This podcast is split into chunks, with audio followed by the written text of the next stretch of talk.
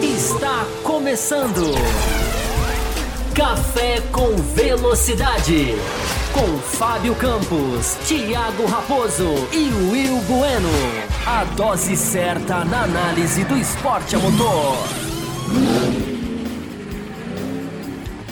Para você que nos ouve no cafévelocidade.com.br ou para você que nos assiste no Velocidade, estamos começando a edição 812 do seu podcast sobre Fórmula 1 e depois de um final de semana simplesmente espetacular. Três dias repletos de emoção em Interlagos, começando pela classificação e a pole do Kevin Magnussen na sexta-feira, belíssima disputa de posições no Sprint Qualify no sábado, né? E as polêmicas, os toques, as ultrapassagens na corrida do domingo, que resultou na primeira vitória de George, George Russell, a primeira da Mercedes nessa temporada. Meu nome é Thiago Raposo, eu ao lado de Fábio Campos e o Will Bueno aí fazendo essa edição do Café Velocidade, e eu já vou recepcionar os meus companheiros de bancada, daqui a pouco vou dar alguns secadinhos, mas deixa eu recepcioná-los antes de mais nada. Will Bueno, seja muito bem-vindo dobradinha da Mercedes, Will. Como explicar esse resultado? Dos alemães, eles tanto sofreram no início da temporada e chegam Interlagos na penúltima etapa do ano e marcam, cravam uma dobradinha. Seja muito bem-vindo. Saudações, Thiago Raposo, Fábio Campos, ouvintes e espectadores, e saudações a Felipe Gonçalves, que se tornou membro aqui do Café com Velocidade na nossa introdução do programa. Então, seja bem-vindo, Felipe. Muito obrigado aí por fazer parte do time do Café com Velocidade. Pois é, Raposo, dobradinha da Mercedes. É, a gente ficou aqui o ano todo falando: a Mercedes não chegou, a Mercedes não vai chegar, será que a Mercedes vai chegar? Será que vai vencer? Será que não vai? E venceu, e quando venceu, venceu com dobradinha e George Russell conquistou sua primeira vitória, uma vitória é, emocionante. Eu acho que a gente tem que, tem que é, é, falar mais sobre esse aspecto assim da, da, da emocional da coisa, da vitória do George Russell, sua primeira vitória, uh, que já deveria ter vindo né, há um tempo atrás e não veio. Uh, e a gente vai tentar explicar, entender um pouquinho por que a Mercedes veio tão, tão favorita assim no Brasil, andou tão bem e conquistou essa vitória e dobradinha que foi. Esperamos né, que isso seja um sinal para quem sabe 2023 a Mercedes vinha um pouco mais equilibrada a gente ter finalmente uma disputa do campeonato. Muito bem, muito bem. Fábio Campos, com tantas coisas boas, sabe, Campos, para a gente falar no final de semana. Eu sabia. Mágica. Não foi nada combinado, não falamos nada, nem assim o que, que nós vamos fazer no começo, mas eu, eu sabia, eu sabia. Vai, manda. Tanta coisa boa, Fábio Campos. Mais uma corrida histórica de Interlagos para ficar realmente na memória. Mas nós precisamos falar também de assuntos que não são assim tão prazerosos Assim, assim como a insistência do Leclerc da Ferrari, do Pérez da Red Bull no final da corrida, para citar apenas essas equipes principais, né? tiverem outras equipes também, a velha conhecida ordem de equipe, né? Quando é no fim do ano, Fábio Campos, valendo vice-campeonato, vale nessas, nessas circunstâncias? É tolerado? Seja bem-vindo. Olá para você, Raposo. Olá para os nossos ouvintes. Gente que já está desde o começo do dia, né? Mandando mensagem, falando que quer ouvir o café, que está ansioso para saber o que, que, vai acontecer. Enfim, a gente já fez uma chamada agora no Instagram, né? Que as pessoas podem né, seguir também. Daqui a pouco a gente passa as redes sociais todinhas, todas completas, mas, por exemplo, lá no Instagram. É, a gente que acompanhou o nosso vídeo de abertura, né? O nosso vídeo de chamada já estava ali botando lenha na fogueira, né? Porque a gente vai o que a gente vai discutir agora, como eu falei, né, um dos programas talvez mais importantes do ano, talvez o mais importante do ano, não só porque é Brasil, né, não só porque é o grande prêmio que, né, que a gente acompanha tão de perto, é, mas pelo que aconteceu, né, mas pelo que aconteceu nos três dias, cada um, como eu falei lá no Instagram, cada um dava um programa. É, então eu quero ver como é que vocês dois vão conseguir compilar em uma hora e quarenta por aí é, três programas em um. O desafio é de vocês dois. Eu tô nem aí com isso. Sobrar, sobrar eu falo quinta-feira é, aqui no canal. Mas, Raposo, é, é, o que chama atenção, né, Raposo, é que é, é né, eu tenho já, claro, evidentemente, já tenho falado sobre isso no Twitter hoje, durante a tarde, tarde noite. É, a gente está numa. A gente via a Fórmula 1 entrou numa bolha tão grande, tão uma bolha tão é bolha mesmo, daquela que você não consegue enxergar do lado de fora dela. Né? A gente entrou numa bolha tão grande quando eu digo a gente, o universo da Fórmula 1, porque no Café com Velocidade é, é diferente a postura, né? gostem ou não, concordem ou não, enfim, isso aí faz parte do jogo.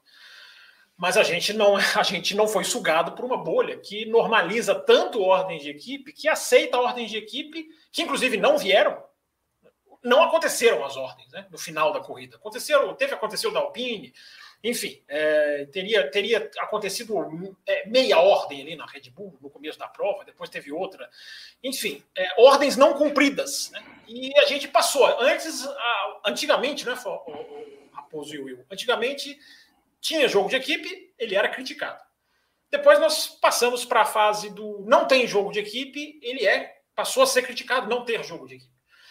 No Brasil, a gente entrou na terceira fase dessa, dessa bolha. A gente entrou na fase do desobedecer o jogo de equipe é criticado. O cara desobedece o jogo de equipe e está errado. O errado é desobedecer o jogo de equipe. Mas enfim, Raposo, até para não estender muito, depois a gente vai entrar, não vai ser o, acho que não vai ser o primeiro tema, mas a gente vai voltar nele com, com bastante é, profundidade. É, a gente vive uma bolha tão grande que a gente se esquece. A gente fica discutindo se deveria ter cedido, se não deveria, por que, que não cedeu, por que, que cedeu qual é o problema lá dentro, qual, é, qual não é o problema, que a gente esquece de parar e pensar que as ordens de equipe aconteceram com o campeonato já decidido Mundial de Pilotos e Construtores. Né? Porque as ordens aconteceram para decidir o vice-campeão do mundo, que é um título simbólico. É um título que não existe. Né? Vice-campeão do mundo não existe. Ele não tem nem a prerrogativa de dar muito mais dinheiro, como a turma que erradamente acha que o campeonato de construtores é mais importante do que o de pilotos. Né? Que é um equívoco. Isso não é questão de opinião, isso é questão de um equívoco, de observação, de ótica, é uma ótica errada, né? quase negacionista, eu diria. É, mas nem a justificativa do Mundial de Construtores se aplica, Raposo, porque a gente está discutindo ordem de equipe com o campeonato já decidido. Enquanto a MotoGP, os caras chegam na última corrida pensando se vão fazer, a Ducati só, só precisava parar as suas oito motos para o cara lá ser praticamente campeão, e não, o cara foi ultrapassado por Ducatizinhas na última corrida do ano, Enquanto lá né, se discute se um dia vai ter, mesmo valendo o prêmio máximo aqui, vamos chamar lá e aqui, né? Aqui a gente não para para pensar que o campeonato já acabou, cara. o que está tá em jogo é nada. Porque vice-campeão do mundo em nada é quase a mesma coisa. muito bem, muito bem. Siga, Will. Só um pouquinho. E hoje eu vou revelar a minha torcida para o vice-campeonato. Eu tenho uma torcida para o vice-campeonato. Eu vou eu hoje eu vou revelar e vou explicar os motivos. Conta, né? é, tem uma conta para fazer, né? Tem uma conta para fazer. Você vai fazer a conta certinha para nós. Espera. Então esperem que em algum momento desse, do bloco principal o Will vai revelar. A sorte, Fábio Campos, que hoje é um programa pós-GP e hoje a gente tem um bloco extra para os apoiadores. Então, se, o que a gente não conseguir colocar aqui nesse bloco, vai para o bloco extra. E também a gente tem a prerrogativa da meta de superchat. Né? Nós começamos esse programa 9 horas e 5 minutos. Nós vamos fazer aí uma hora e meia, mais ou menos, de programa, que daria lá 10 horas e 35, 10 e 40. Se a gente bater 15 superchats, e a gente já recebeu dois superchats, a gente estende até 11 horas, 11 e 5 ali, para a gente encerrar o assunto que a gente tiver. E aí a gente começa o bloco de para os apoiadores. Você hoje está fazendo aquilo que você mais detesta, que é bater nas duas horas. É né? você que joga politicamente nos bastidores contra chegar perto das duas horas. Hoje você está abrindo uma exceção, é isso? Para os nossos ouvintes, é isso? Exatamente. Se, enfim, se batermos a meta de Superchat, então se a gente ficar em uma hora e meia. E você que de repente é apoiador do programa, aliás, para você que caiu aqui de paraquedas, nem sabe o que é isso de apoiadores, deixa eu explicar. Nós temos um programa de apoio que é o apoia.se barra Café Velocidade, que o meu programador de imagem vai colocar ali embaixo daqui a pouco. Você pode se tornar um apoiador por lá, ou aqui no YouTube, você pode clicar no Seja Membro. Existem três faixas de apoio. A, a faixa Café com Leite, que é a faixa inicial, onde você entra num grupo exclusivo do WhatsApp, grupo, enfim, super legal de se participar, onde o pessoal debate, discute lá o que acontece no automobilismo. Se você entrar na faixa intermediária, que é a café com leite, café com leite, ou a superior, que é a extra forte, além de participar do grupo exclusivo, você também. A intermediária também... não é café com leite, a intermediária é cappuccino. Se você entrar na intermediária ou na superior, que é a cappuccino e a extra forte, você, além de entrar no grupo exclusivo do WhatsApp, você vai ter um programa, você tem programas extras pós corrida. Então a gente vai ter um programa extra. E o programa extra há de bater em uma hora também, né? Geralmente ele tem 40 minutos, mas ele há de bater em uma hora hoje. E o pessoal está gostando muito do, do, do, do, do programa extra. Então, fica aí a dica. Se você é apoiador já, mas é da Café com Leite, você pode migrar o seu plano, assim como fez o Felipe, né? Que ó, ele apenas renovou e mudou de faixa, ele foi para extra forte e aí você recebe o programa, né? Se você não está aqui com a gente no ao vivo, mas está ouvindo durante a semana e fizer, você também recebe o link. Não precisa a migração não precisa ser feita hoje para que você receba. Dados esses recados, vamos começar, vamos começar a falar sobre Grande Prêmio Brasil de Fórmula 1. Vamos tentar encaixar o máximo que a gente conseguir aqui neste bloco principal e vamos começar a falar o Will Bueno do vencedor. Vamos começar falando de coisa boa, vamos começar a falar de George Russell, que, enfim, trilhando esse caminho dele na Fórmula 1, tantos anos de Williams, um carro de fim de grid, vem para a Mercedes, a grande equipe, a grande campeã, bem no ano que a Mercedes, enfim, tem a mudança de regulamento e a Mercedes dá alguns passos atrás, veio aí durante o ano batalhando, começou andando muito bem, depois o Hamilton deu uma, enfim, equilibrou, começou a andar na frente dele, mas agora foi lá e conquistou a primeira vitória. Vamos falar de como ele construiu isso no final de semana, enfim. Re falar um pouco mais sobre o vencedor. Opa, pois, pois é, Raposo. É, George Russell, sua primeira vitória, é, mais do que merecida, era uma vitória que já deveria ter vindo lá em 2020, né, se a gente lembrar daquela corrida, daquela belíssima corrida que ele fez lá em Sakir, mas por problemas né, com, a, com a equipe, erros da equipe, acabou não vindo. Uh, e veio de uma forma. É, era uma vitória assim, que ela vinha. É, é, é, era uma questão de tempo, né? O George Russell é um cara que, durante essa, temporada, uh, não sentiu em nenhum momento assim a pressão de sair da pior equipe do grid para terceira melhor equipe do grid, vamos dizer assim, né? Uh, fez um campeonato absolutamente constante, conquistou vários pódios. Ele é um cara que, como eu, falei no começo aqui, né? Ele, ele é para quem eu estou torcendo para ser o vice-campeão, porque ele ainda tem chance de ser vice-campeão. Por incrível que pareça. Não vai fazer por incrível, por, não, é, é, não tem, é, por incrível que pareça, é, ele tem chance de ser vice-campeão. Por mais que seja, seja muito improvável, né? ou seja, ele precisa vencer em Abu Dhabi e com a volta mais rápida e Leclerc e Pérez não pontuarem para ele ser vice-campeão, mas só dele ter chance de ser vice-campeão com um carro que andou o ano inteiro atrás já é, já mostra né, o tamanho da temporada que o Russell fez. É, eu acho que essa vitória ela foi, ela, ela veio para coroar né, essa, essa, essa, essa belíssima temporada do Russell e foi uma vitória que foi, é, é, eu acho que ela se desenhou é, muito mais no sábado, na sprint, né? ou seja, ele ganhou é, a corrida é, ultrapassando o, simplesmente o campeão da temporada, né? com uma briga espetacular, né? ali por, por, várias voltas, ali um, um, roda com roda, mesmo ali que a gente que deu gosto de ver, não se intimidou com o Max Verstappen, foi para cima, tentou, não conseguiu, tentou de novo, até que conseguiu, e no domingo ele conseguiu ali é, administrar né, a sua a sua vantagem, largou na frente, largou muito bem, conseguiu administrar a sua vantagem uh, durante toda a corrida, não foi ameaçado em nenhum momento, mesmo ali quando uh, teve, entrou o safety car, que, que a gente imaginava até, né? Olha, agora pode ter. O próprio Lúcio falou, né, o próprio Lúcio falou. É, poxa, agora, quando, quando deu o safety car, eu pensei, puxa vida, justo agora, agora que parecia que estava encaminhado é, vem toda essa. É, vai, vai ter esse, esse drama, uh, e ele conseguiu controlar uma distância uh, em relação a Lewis Hamilton que não permitiu que o Hamilton atacasse.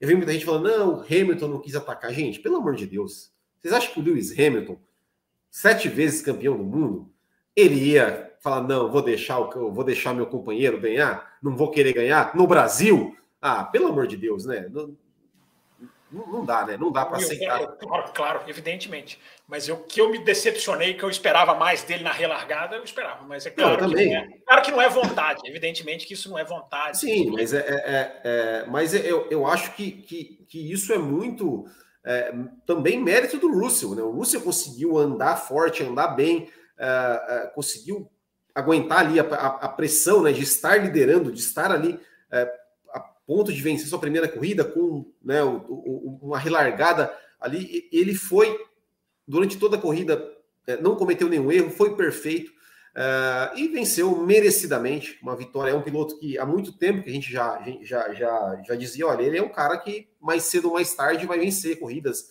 uh, vai, vai, ser, vai ser um cara que vai ganhar corridas, vai disputar campeonatos, uh, quem sabe ser campeão do mundo.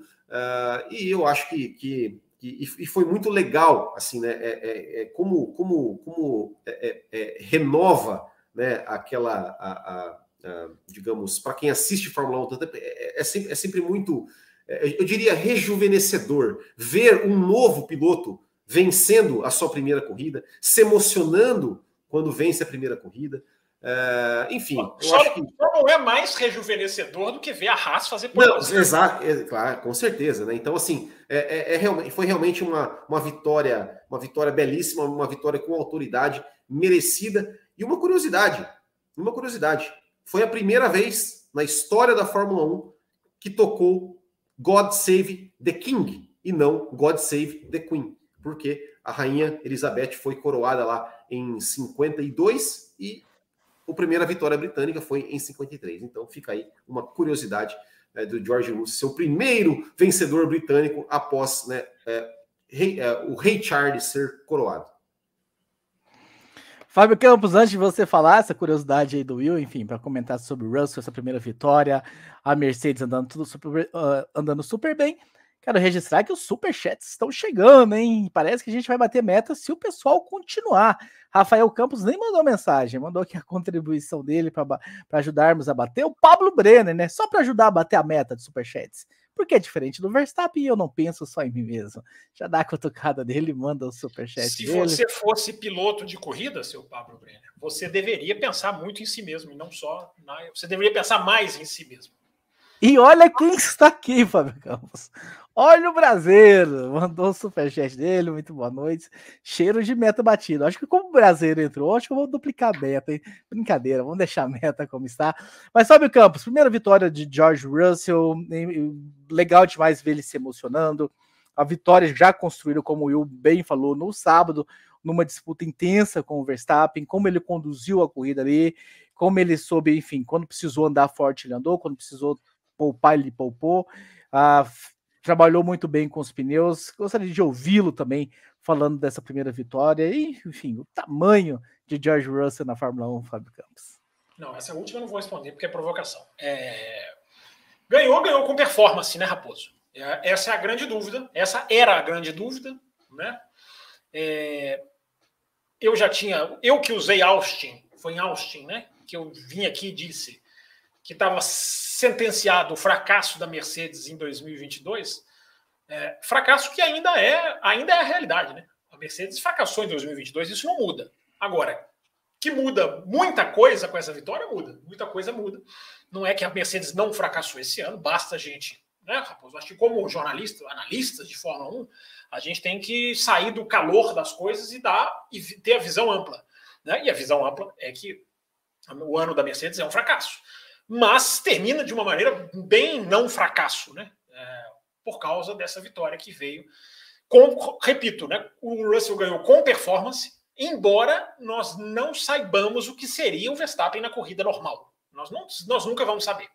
Né? O que seria o Verstappen com os dois pneus vermelhinhos para usar, era o único, dois novos, né? o único dos da frente né? O cara que conseguiu lá recuperar, parou no box, trocou bico. A gente não sabe o que ia acontecer. Mas, ele, mas não é porque a gente não sabe o que o Verstappen faria que a gente vai condicionar a vitória do Russell ao Verstappen. Não, até porque na sprint, que ok, é outro jogo, era outra temperatura de pista completamente diferente. E como esse final de semana deixa muito claro para quem ainda tinha dúvida, né? A temperatura de pista é, é uma equação, porque a Fórmula 1 é a categoria dos pneus tudo que aconteceu esse final de semana não foi velocidade reta, não foi altitude, não foi porpoise, não foi suspensão, não foi. Tudo que aconteceu esse final de semana girou em torno dos pneus, né? De, do trato com os pneus. E o Russell fez isso muito bem. Né? Isso, por isso que eu digo, o Russell ganhou com performance, mesmo a gente não sabendo né, a exata dimensão do que seria a Red Bull na mão do Verstappen. Né? A gente viu na mão do Pérez que é um belo piloto de Fórmula 1, né? mas é, um, é uma cabecinha muito pequenininha, como a maioria dos seus pares. Mas daqui a pouco falaremos do Pérez, não é agora. Né? É... A gente está falando agora do Russell. Então, o Russell Raposo é... ganhou com performance, mostra é, a maturidade de um cara que a gente tinha dúvida, eu me incluo também, a gente tinha dúvida do que esse cara seria na Williams, né? É, do que esse cara seria depois da Williams, melhor dizendo, né? do que ele fez na Williams. A gente tinha dúvida se o que ele fazia na Williams era de fato aquela, aquela tinha, teria de fato o impacto que parecia. Não dá para negar, né?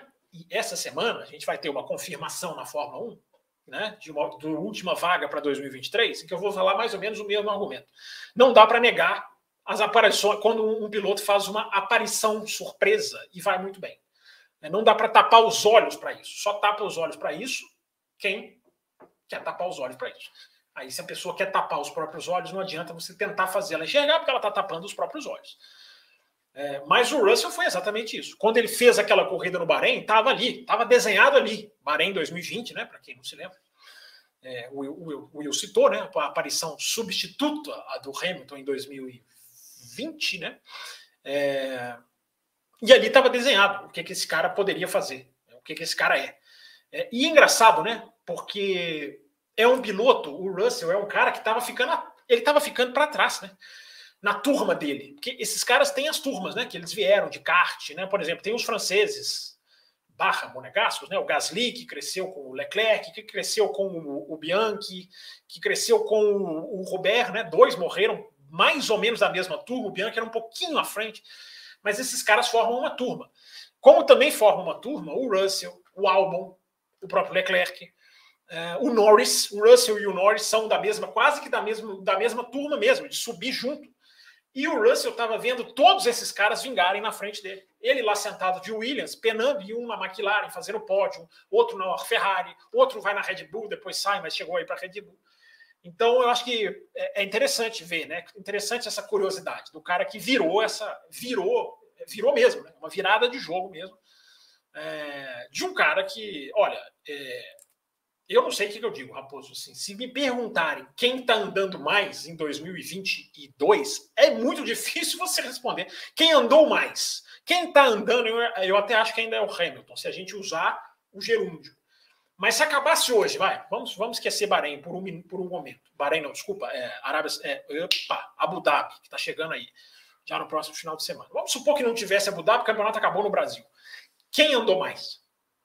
Russell ou Hamilton na Mercedes? Eu confesso para você que eu teria uma enorme dificuldade de responder essa pergunta, porque o Hamilton está numa fase melhor, o Hamilton chegou mais corrida na frente, o Russell tem mais pontos, o Russell tem. Uh, no ritmo, nas últimas oito, nove corridas, houve uma virada enorme do Hamilton. Mas o cara, mesmo assim, Raposo, o cara tá lá. E essa é a marca do bom, do grande piloto. Né? É aquele cara que é, ele a, a má fase dele não dura. Por mais que ele, ele desça, ele só precisa de uma chance para voltar. Né? Ele só precisa de uma chance para voltar. E, ou, e alguns pilotos no grid deveriam aprender isso, né? principalmente da Red Bull. É, quando você tem uma chance, você tem que pegar e virar. Senão, se você, vai, se você for descendo e você não sair mais, e o Russell mostrou isso. Há, de se louvar a belíssima briga dele na sprint com o Verstappen. O Will citou isso, mas é, é primeiro, né? A, depois, quando a gente for falar do Verstappen, eu até entro também na, na, no brilhantismo daquela briga, que foi a defesa de posição do holandês. Mas a frieza do Russell. Né? A frieza do Russell, porque o Russell ele, ele foi frio no sábado e no domingo. Ele foi frio no sábado para buscar uma vitória, de quem ele buscou, e ele foi frio no, no domingo para manter a vitória. É, sábado ele foi para frente, ele buscou. Domingo ele olhou para trás, o retrovisor, e segurou. E as duas ele fez com, com, com brilhantismo, com uma frieza de um cara que é, é, é, é, Não existia dúvida. Quem ouve o café já ouviu a gente esbarrar nisso aqui. Não existia dúvida de que esse cara chegou para ficar. Esse cara é confiável. Nós falamos isso aqui lá em meados de Miami, lá atrás. Né? Esse cara é o futuro da Mercedes. Ele pode ser, já mostrou que ele está ali para isso para isso. Ele, mostrou que ele está ali para jogar o jogo. Se o Hamilton parar amanhã, não vai parar, não vai parar tão cedo. Né? Eu continuo dizendo para mim, o Hamilton vai, vai superar o Alonso e vai se tornar o cara com o maior número de grandes prêmios na história da Fórmula 1. E olha que o Alonso ainda vai adicionar né, nessa essa marca dele. É, mas, Raposo, se o Hamilton parasse, repito, não vai, mas se ele parasse amanhã, é, a Mercedes tinha em quem confiar. Né? É, assustador, embora pode ter sido até bem calculado e pode ter até a importância técnica, é pensar que demoraram tanto a tirar um, ao Bottas, tirar o Bottas e colocar o Russell. Porque a diferença é, é gigantesca, sem querer criticar o Bottas. Embora o Bottas mais uma vez tenha mostrado que para ser ultrapassado é quase que o cara só precisa virar o volante, né, para passar o Bottas. Mas não acho que o Bottas seja um mau piloto, mas a diferença é gritante, é tão gritante que você até fica pensando por que, que demoraram tanto, embora, repito, talvez a demora tenha sido até fundamental. Né? Repito, não, esclareço. Né? Talvez a demora tenha sido até é, fundamental. Então, Raposo, para devolver para você, é o sopro de novidade, de jovialidade, para pegar a expressão do Will, numa temporada em que a gente viu a mesma pessoa subir no pódio 14 vezes. Né? O mesmo cara ganhar 14 vezes. Então, você ter esse alívio é, é muito bom, é muito positivo. Muito bem, muito bem. Já batemos em 11 superchats. A gente ah, tem quatro, não, não tem, tem quatro superchats pra gente bater a meta aí, né? A Thaís mandou aqui, ó. Bicho, tanta coisa nesse GP. Sorte dos apoiadores com o bloco extra. Thaís, pule para esse barco, Thaís. Eu mais espero você entrar no grupo de apoiadores do que eu esperei a primeira pole do Magnussen e a primeira vitória do George Russell.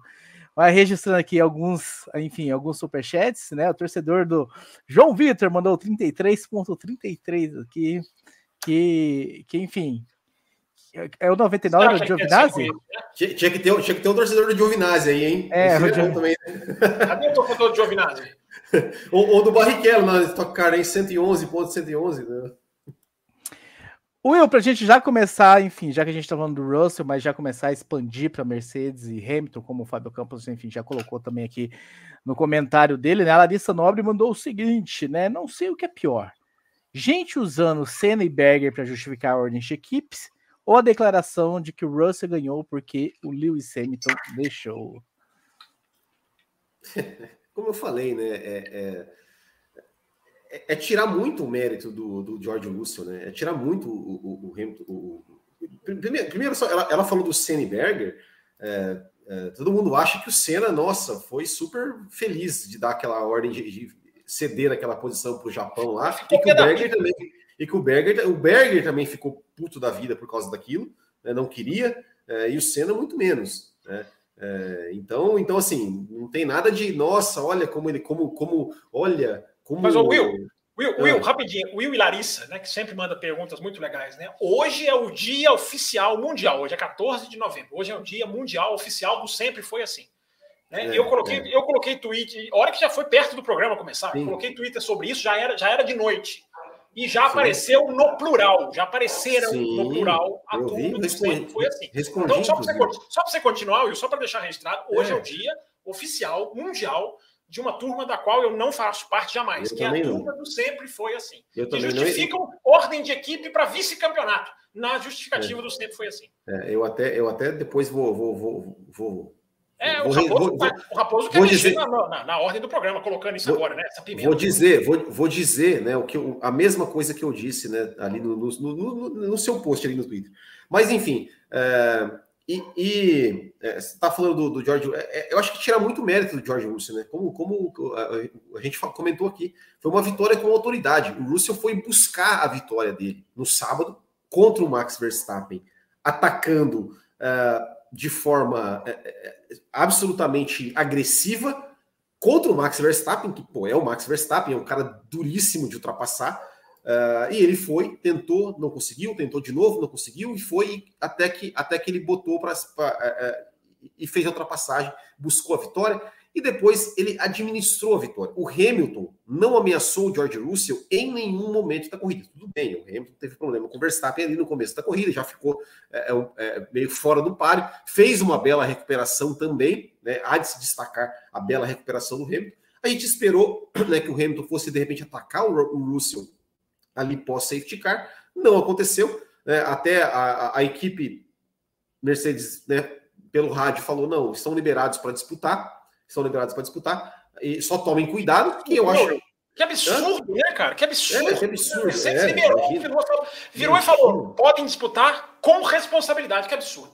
Que absurdo, absurdo, né? Tinha, imagina, onde, onde já se viu, né? É, é, é, o que eu falei, né? Eu falei assim: o, fã de Fórmula 1, ele, ele, é, ele, é, ele, é, ele é o a, pessoa mais engraçada que existe. Porque, é, me explica essa, Fábio Campos. O cara fica o ano inteiro desejando, olha, como seria bom se nossos carros fossem mais iguais, se nós tivéssemos mais equilíbrio na Fórmula 1, para a gente ter mais disputas na pista.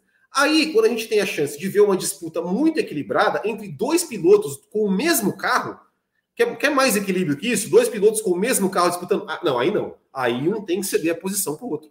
É, me, me, explica isso, porque eu realmente não consigo entender. Eu não consigo entender isso. É, é, é me, por favor, alguém me explica isso, porque eu não entendo a lógica disso. Não entendo.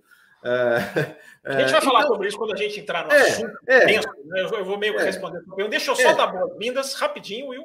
Diga. Porque nós recebemos, acabamos de receber um novo apoiador. Não aqui no YouTube, mas no Apoia-se. Já está Kaique. no grupo, já está no grupo de apoiadores, já coloquei lá. Kaique, bem-vindo. É Caputino, faixa Caputino, vai receber programa ah, extra. Vai receber programa extra, vai ter, vai ter programa. Mas vai lá, Will, continua isso. Não, mas enfim, é, não, mas enfim, é, é, é, isso, né? Falando, voltando a falar do, do George Russell, sim, eu acho que dizer que o Hamilton não quis atacar, ou que deixou, cara, primeiro que isso não é do, do, do, do feitio do Hamilton.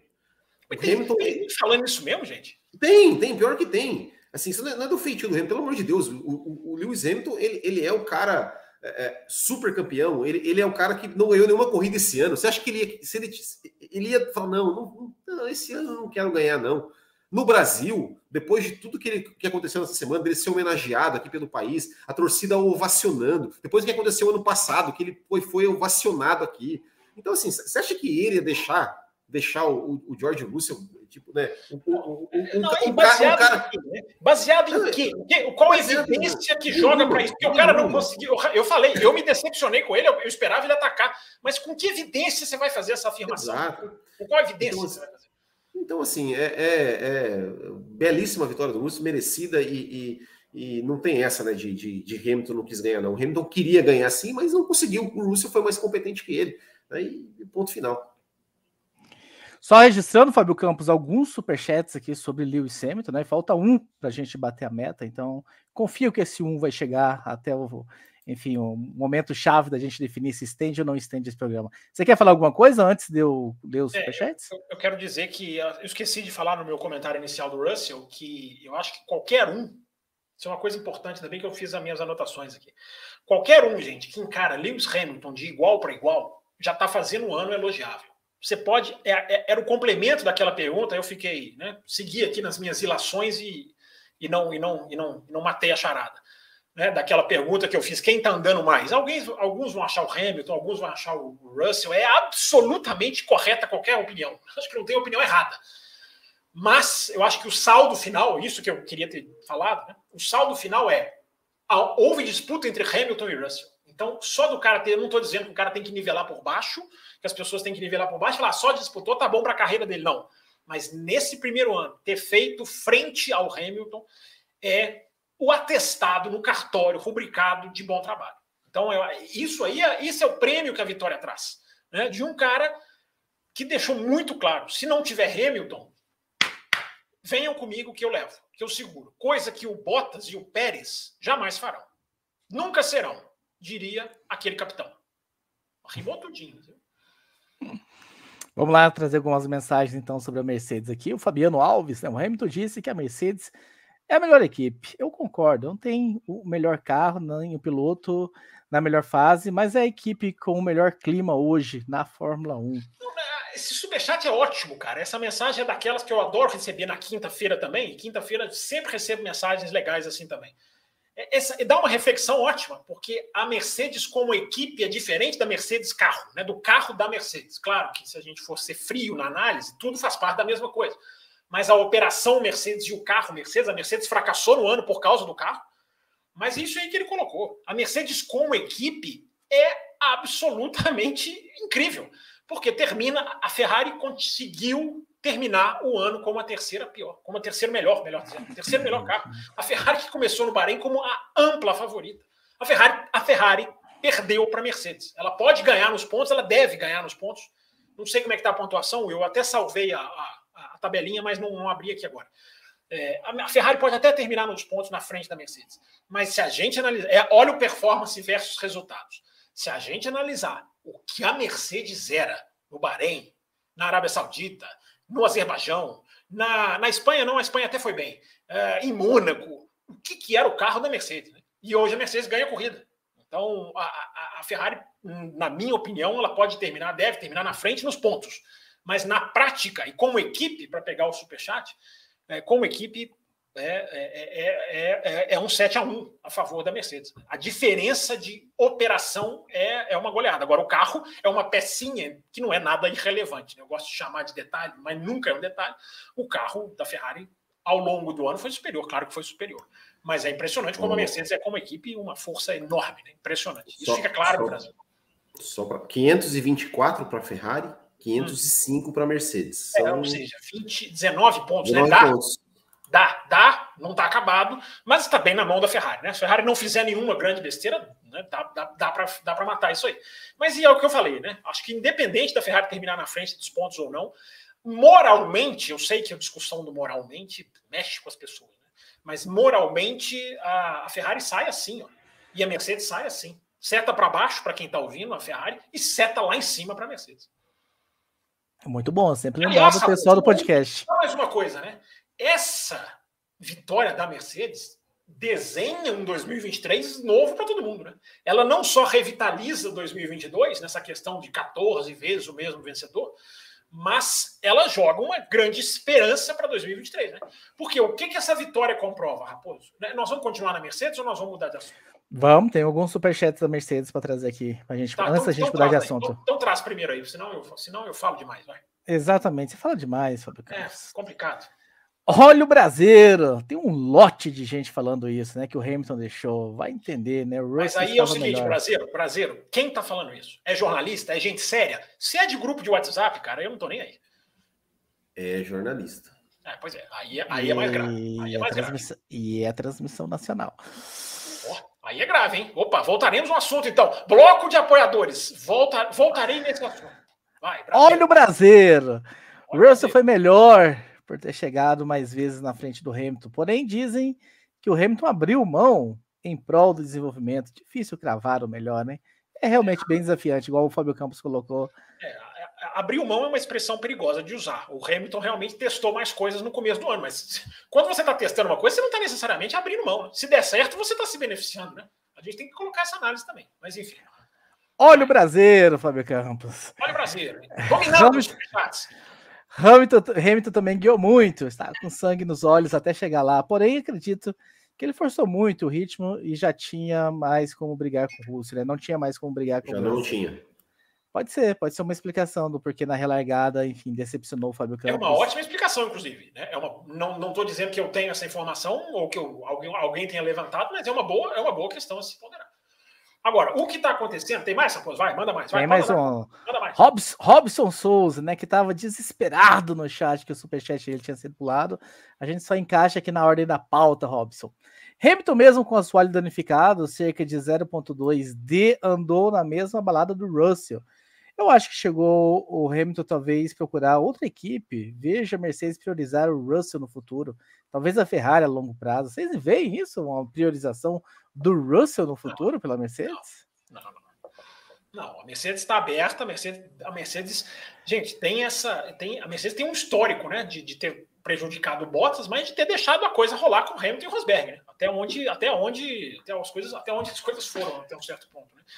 É, e, e até mesmo com o Bottas teve algumas vezes que eles liberaram a briga, né? Silverstone 2020, por exemplo, foi uma briga belíssima do Hamilton. Mas foi no comecinho da corrida, né? É, mas, mas, mas... Eu, eu, acho que o Bottas foi mais podado pela Mercedes, o Rosberg não.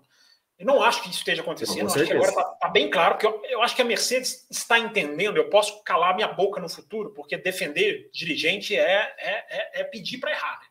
Mas eu entendo a Mercedes como assim: olha, não vamos podar nenhum dos dois, porque um é sete vezes campeão do mundo né? E daqui a pouquinho a gente vai falar né, do campeão do mundo que sabe o próprio tamanho. Né? Vão discordar, mas enfim, é a minha análise.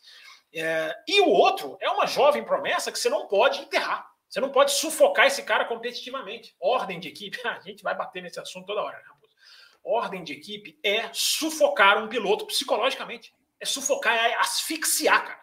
É aniquilar o cara psicologicamente. Olha o Massa. Né? Olha o Massa, por exemplo. Para dar um. Dar um exemplo. É, então a Mercedes sabe que não pode fazer isso. Então, na medida do possível, É, os caras estão lá, o rádio. É, agora é aquele negócio, né? É a geração, né? Já, já são gerações, né? É o rádio do Russell. Nós vamos disputar ou nós vamos fazer um dois? Né? O rádio do Russell se jogando, né? Aqui não dá para a gente fazer um dois, não. Não dá para a gente manter aqui para eu ganhar essa. O rádio ele cutucando, né? E a Mercedes não. Vocês estão liberados, estão liberados com responsabilidade. Mas, Raposo, é, eu acho que essa questão é, é só para voltar aqui para a Mercedes é importante a gente dizer uma coisa. Essa melhora da Mercedes, que eu não esperava chegar nesse ponto, aliás, as matérias hoje são até assim, né? Mercedes não entende o que aconteceu em Interlagos. Vários sites importantes com essa manchete. Nem os caras dominaram ali. Eu tenho umas análises que a gente pode fazer, tenho anotadas aqui, mas, enfim. É, mesmo assim, mostra uma equipe que descobriu como atualizar o carro para o caminho certo, que é uma coisa que ela não fazia no começo do ano. Até porque ela não atualizava o carro, ela corrigia problema. Agora, o, qual é o saldo da Mercedes, Raposo? Uma equipe que descobriu o caminho. Ela descobriu pelo menos para onde apontar. E isso é a perspectiva de 2023 que eu acho que é boa. Porque a Mercedes conseguiu, é, repito o que falei, não temos a foto precisa porque o Verstappen não participou da corrida como um todo, embora a sprint tenha sido uma ótima evidência da força da Mercedes. Sprint é sprint e corrida é corrida. Mas, mesmo assim, dá para a gente dizer, pelo que a Mercedes evoluiu em Austin, pelo que a Mercedes. Porque a atualização foi em Austin, né? E o que ela fez em Austin, o que ela fez no México e o que ela fez no Brasil, é uma equipe no caminho certo, Raposo. Ao contrário da Ferrari, que é uma equipe perdida. Muito bem, trazendo os dois últimos superchats aqui da Mercedes, até porque a gente precisa trocar de assunto. Tem uma, uma mensagem também recebida lá no cafécomvelocidade.com.br. Olha o Brasileiro! Mercedes é um absurdo como equipe. Uma aula, outras equipes tiram o funcionário dela e ela continua muito bem. É impressionante. É, muito bem agora. Muito, mas muito bem agora. Muito bem agora, né, brasileiro? Demorou aí quase que uma temporada inteira para a gente estar tá aqui agora fazendo os elogios merecidos à, Mercedes, mas não esquecemos o primeiro semestre da Mercedes. É, Olha não... o brasileiro, Fábio Campos. Poxa, Mercedes deve ao Hamilton, como o Hamilton deve a Mercedes. Acho que eles, é, muito respeito pelo Hamilton, sei lá, não creio que farão isso com o Hamilton. Enfim, de é despriorizá-lo. O, o, o, brasileiro não está deixando eu falar, né? tô brincando. Claro que eu tô brincando. Mas, é, é, gente, vamos lá, né? Interlagos é Interlagos. Interlagos tem as suas diferenças, tem as suas peculiaridades. Ah, 2021 não tinha nada a ver com esse carro? Não tinha.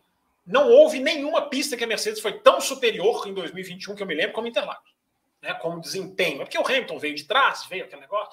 Né? Aliás, a diferença né, na sprint, uma sprint de DRS no ano passado, muita gente me criticou quando eu não, não aplaudi de joelhos. E olha a sprint desse ano, que diferença de qualidade de corrida, né? 2021 para 22. Mas, Raposo, é, Interlagos é Interlagos, gente. Interlagos é Interlagos. Onde a Mercedes andou muito forte no ano passado também, embora outro carro. É, convém Abu Dhabi. Se fizerem Abu Dhabi o que fizerem Interlagos, para mim aí, aí a coisa é muito mais séria. Mas uma pista que os caras ganharam não quer dizer que os caras né, se resolveram tecnicamente. Tá desculpado, Brasil. Tá desculpado. Ah, o brasileiro manda. O brasileiro, eu só não entendi muito bem. Vai um papo com a gente, né? Pelo superchat. Isso o brasileiro, eu só não entendi muito bem o seu último superchat. Tô brincando. Eu discordo dele aqui para ele mandar outro superchat para justificar. Tô brincando. ah, Fábio Campos trazendo aqui agora uma mensagem para o Will Bueno responder. Não tem mensagem na página, não, Raposo? Tá exatamente, é exatamente isso que eu estou fazendo, falando, Fábio Campos. Vamos fazer uma mensagem. Will Bueno, Carlos Eduardo Ferreira, boa noite, Raposo, Will e Fábio. Infelizmente, hoje eu não posso participar ao vivo, mas vou deixar aqui a minha participação. O senhor, o senhor esteja aqui na quinta, senhor Carlos Eduardo, o senhor esteja aqui na quinta-feira.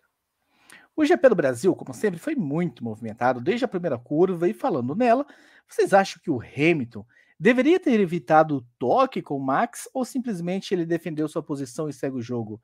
E ainda falando do Hamilton, escolher dividir daquela forma a curva pode ter custado a ele a vitória? O Will Bueno.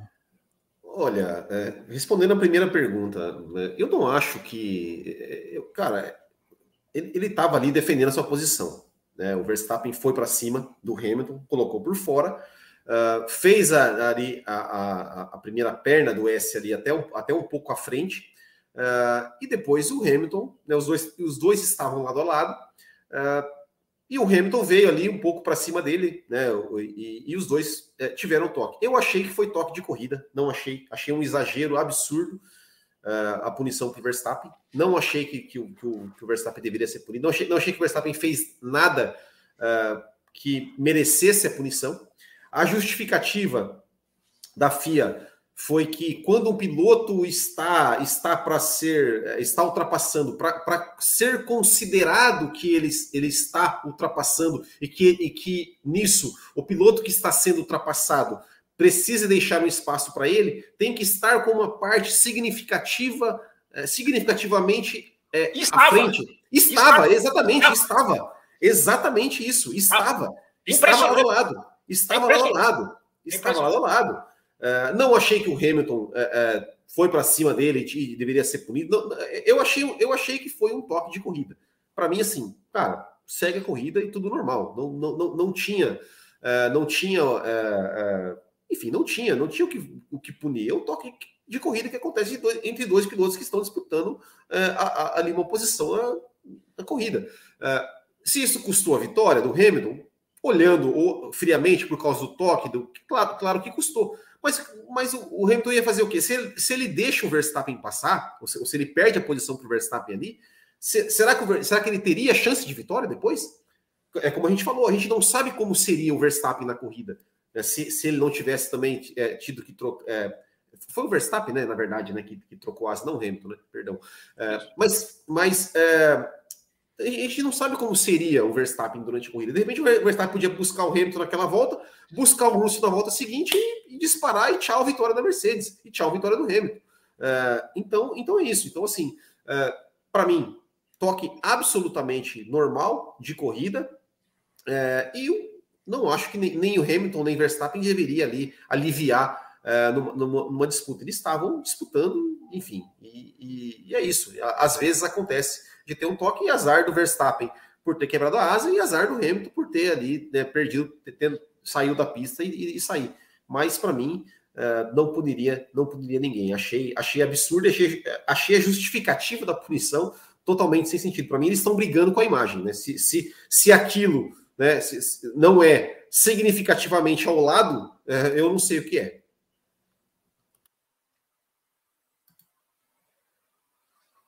Que que, que, o que está acontecendo de novo com o Raposo? Adivinha? O Raposo, é, é, é, o Raposo, o Raposo está aqui conversando. Eu acho que ele está falando no Instagram, né? Não Aí, passa um programa em que ele não faça isso. Não tem a média de um por programa está mantida, vai.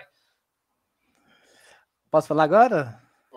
Per, per, per, perde muito mais tempo vocês falando isso do que você simplesmente falando, tá no mudo, deixar eu desmutar e vir cá falar. Vocês perdem muito. Will, a próxima vez que ele ficar no mudo, Will, vamos continuar a discussão. Vamos, vamos continuar a discussão. Próxima pode ser, pode ser, pode ser. Qualquer coisa que economize o tempo do programa tá, é bem aceita. Olha já tá a Raposo. A gente, perde, a gente já perde o amigo, mas não perde a piada. Você falou que vai fazer o programa de duas horas hoje. Eu tô dando risada aqui, Will, porque pelos seus comentários já cravaram para quem que você é torcedor aqui no, no chat. Daqui a pouco, a hora que a gente falar de outro piloto, vão mudar, você vai, torcer, vai ser torcedor de outro piloto. Como varia isso aqui? Enfim.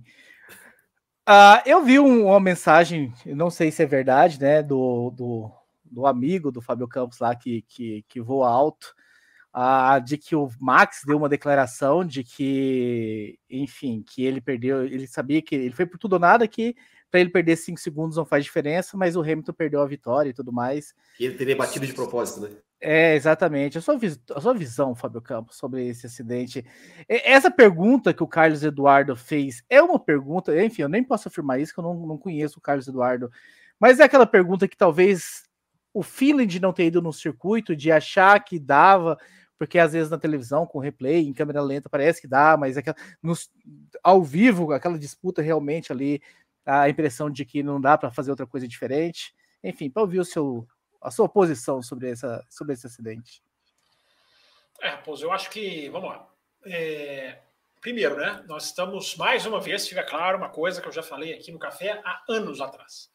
É o pensamento race control, né, que a FIA implementou como se fosse um chip na cabecinha de um monte de torcedor, né? Que é assim, bateu, puniu. Bateu, alguém tem que ser punido bateu, o cara já grita para a televisão, ou com quem ele está do lado, ele já gritava esse cara aqui punido. Né? Eu, eu, eu, duvido que tenha uma, uma, um percentual maior do que, sei lá, 2%, 3% de pessoas que bate e falam assim: hum, quero rever. Peraí, vamos ver de novo. Vamos ver em outro ângulo. Duvido. Eu acredito que 98% das pessoas. Você pegar o Twitter. Entra lá no Twitter na hora da corrida.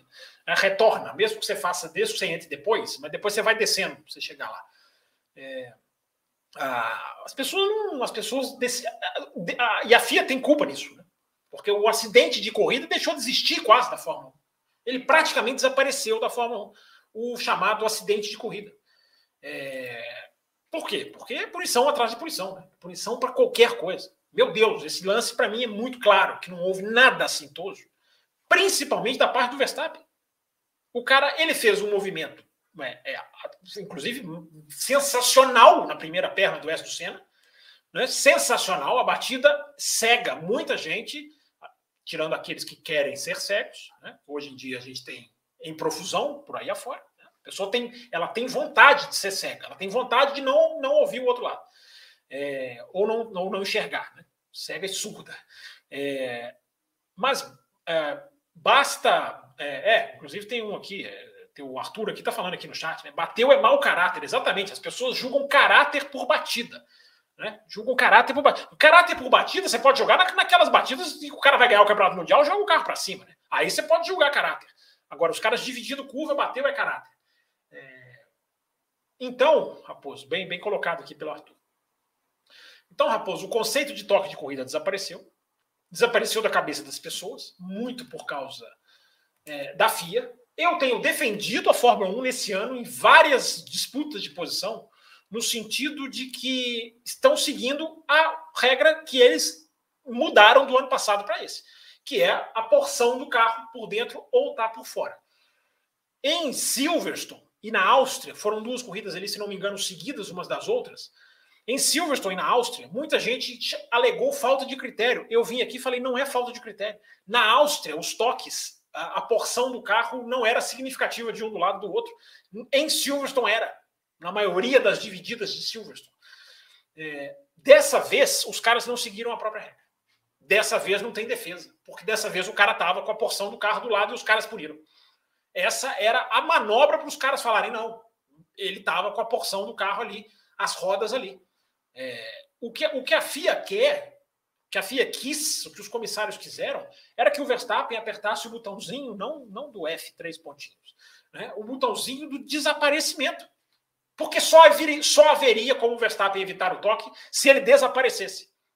É porque o que, que ele fez? Ele tentou por fora, ele se viu numa situação espremida, ele não, não, não, ele não foi ali porque ele quis, uh, e ele não tinha o que fazer. Ele não tinha o que fazer. Simplesmente ele não tinha o que fazer. Se alguém tivesse que ser punido nessa manobra, bem no Hamilton. Eu concordo plenamente com o Martin Brundle. Né? Aliás, na hora que a gente for falar, sei lá, de, de, de, de jogo de equipe, né? É, assim, a, a, a Sky, para mim, colocou, colocou para mim, provavelmente, a sua, fez a sua maior vergonha da sua história em 10 anos de transmissão. É uma coisa que eu suspeito, mas lá na frente a gente fala isso. É, mas nesse caso eu concordo com o Martin Brundle. O Raposo tá mexendo a boca no mudo. Tô é... com medo desse programa. 52 então, minutos e não entramos no. Fica calado aí. A gente falou que se você ficar no mudo, a gente vai continuar o assunto. É... Que então, medo que eu tô. Então, Raposo, é... não existe o botão do desaparecer. E eu acho que essa batida. Tentem, eu convido as pessoas a tentarem tirar os dois integrantes dessa batida. Daqui a pouco eu vou falar dos dois integrantes, claro, do contexto Verstappen e Hamilton. Mas para analisar punição ou não, tentem apagar isso. Transformem. Eu faço muito esse exercício, sabe, Raposo? Comigo mesmo. Sabe, eu transformo batidas em de Verstappen Hamilton em batidas de Latifi e Zul, em batidas de Stroll com Bottas, sei lá. É, tro troquem os personagens. Estou citando aqui uns aleatórios na minha cabeça. Troquem os personagens. Né? Você, a, a gente, anali, a gente anali, an, analisaria com essa ferocidade se esse toque tivesse acontecido entre Gasly e Tsunoda, ou entre Tsunoda e Zul, ou entre quem quer que seja. Né? Então, vamos tentar tirar um pouquinho. É... Vamos tentar tirar um pouquinho desse contexto. Eu vou falar do contexto, porque essa batida tem contexto. Né? O contexto está aí. Claro que ele está mergulhado nessa batida. Né? Mas, como a gente está falando da punição, é... eu acho que a gente tem que tentar, tentar analisar as coisas é, com, com, com um olhar de, de, com um olhar não de race control, com um olhar de acidente de corrida. Não quer dizer que você vai achar tudo acidente de corrida, é claro que não. A punição ao Norris pelo toque com o Leclerc, eu não sou contra. Eu não sou contra. Porque ele, Achei justa também. Ele quica na zebra e vai pegar o, Leclerc Sim. lá na frente. Então ele foi lá empurrar o Leclerc. Então a gente tem um exemplo ali, é, metros depois, né? Metros depois, a gente tem um exemplo diferente. Que a gente pode sim ter punições que a gente entende a punição. E, e o Ricardo do Magnussen? Cara, é, é, ali é muito consequência, né? Puniu pela consequência. O toque é bobo, o empurrãozinho é bobo, mas o cara roda, bate no outro, quebra, sem ficar, aí é punição pela consequência. Punição pela consequência mais absurda, Will, para mim, eu até coloquei isso no Twitter, é a do Ricardo no México, contra o Tsunoda. Porque o Ricardo fez uma coisa ali que, se ele faz na rascasse, todo mundo acha lindo. Aquilo ali na rascasse é lindo. O cara, o cara passar empurrando, dando, um, dando, dando uma enganchadinha. Aquilo na rascasse é lindo, mas no México não. É otimista, não pode, inventou. É, não, ele foi punido por quê? Porque a roda enganchou. Só que a roda enganchar não é culpa dele. Não é, não é, não é, não é, é uma consequência que não é, não dá para ele calcular, nem se ele for maldoso. Não, vou fazer aqui a roda enganchar, não dá. Então, ali para mim foi consequência, Will, no México, mais absurda ainda do que essa. Essa é menos absurda. Ele foi lá, tirou o cara da prova, enfim. É, mas essa foi consequência. O movimento é muito bobo. Agora, é, no pra, caso. Para citar os incidentes, o brasileiro mandou um também, né? Bem diferente do caso Stroll e Vettel. É, o Stroll e Vettel é outra situação, né? Uma defesa de posição ali na reta, não é dividida de curva, né? A gente pode falar sobre ela. É, mas, enfim, Raposo, para terminar, a questão do acidente em si. É, é uma Fórmula 1 ultra regrada, né? a Fórmula 1 é ultra regrada. Então a gente tem regras para absolutamente tudo. É, nós não estamos apoiando a decisão do Verstappen, nós estamos colocando aqui a questão como acidente de corrida. Está falando aqui no chat. Não, acho, acho que está falando da ordem de equipe. Está falando da ordem de equipe. Tá ah, tá. Espera, então espera que nós vamos chegar lá. Se formos os únicos, cara. Eu sou o único com orgulho, cara. Eu vou, eu vou defender o esporte até o último dia de microfone com orgulho de todos. o Brasil é... mandou mais uma aí para complementar, né? O Max entrou muito rápido na curva. Essa foi a justificativa. Mas até aí que tá, Brasil. Nem isso dá para você, porque foi tão dá para você que eu falo você, as, as pessoas. Nem isso dá para cravar, porque o acidente foi, foi na entrada. Foi na hora que a curva ia começar, já bateu. Se o Verstappen fosse lá buscar, como o Norris fez com o Leclerc, foi lá empurrar o cara lá no final, aí era outra coisa. Mas a curva mal começou e os caras já se tocaram. Mal chegou no, no apex, né, como eles dizem, o ápice, né, que é o ponto, né, que é o ponto máximo da curva ali. Se você transformar a curva num triângulo, é, é, é a ponta da curva, né? O ápice. Então, Mas antes, antes, não, antes de você concluir, tem mais uma, deixa eu já colocar, vai. que aí você já conclui de uma vez. Vai, vai. Do Léo Alvino. Léo Alvino é meu anjo da guarda naquele período que eu passei na Alemanha, então tem que responder, tem que ler aqui as mensagens dele.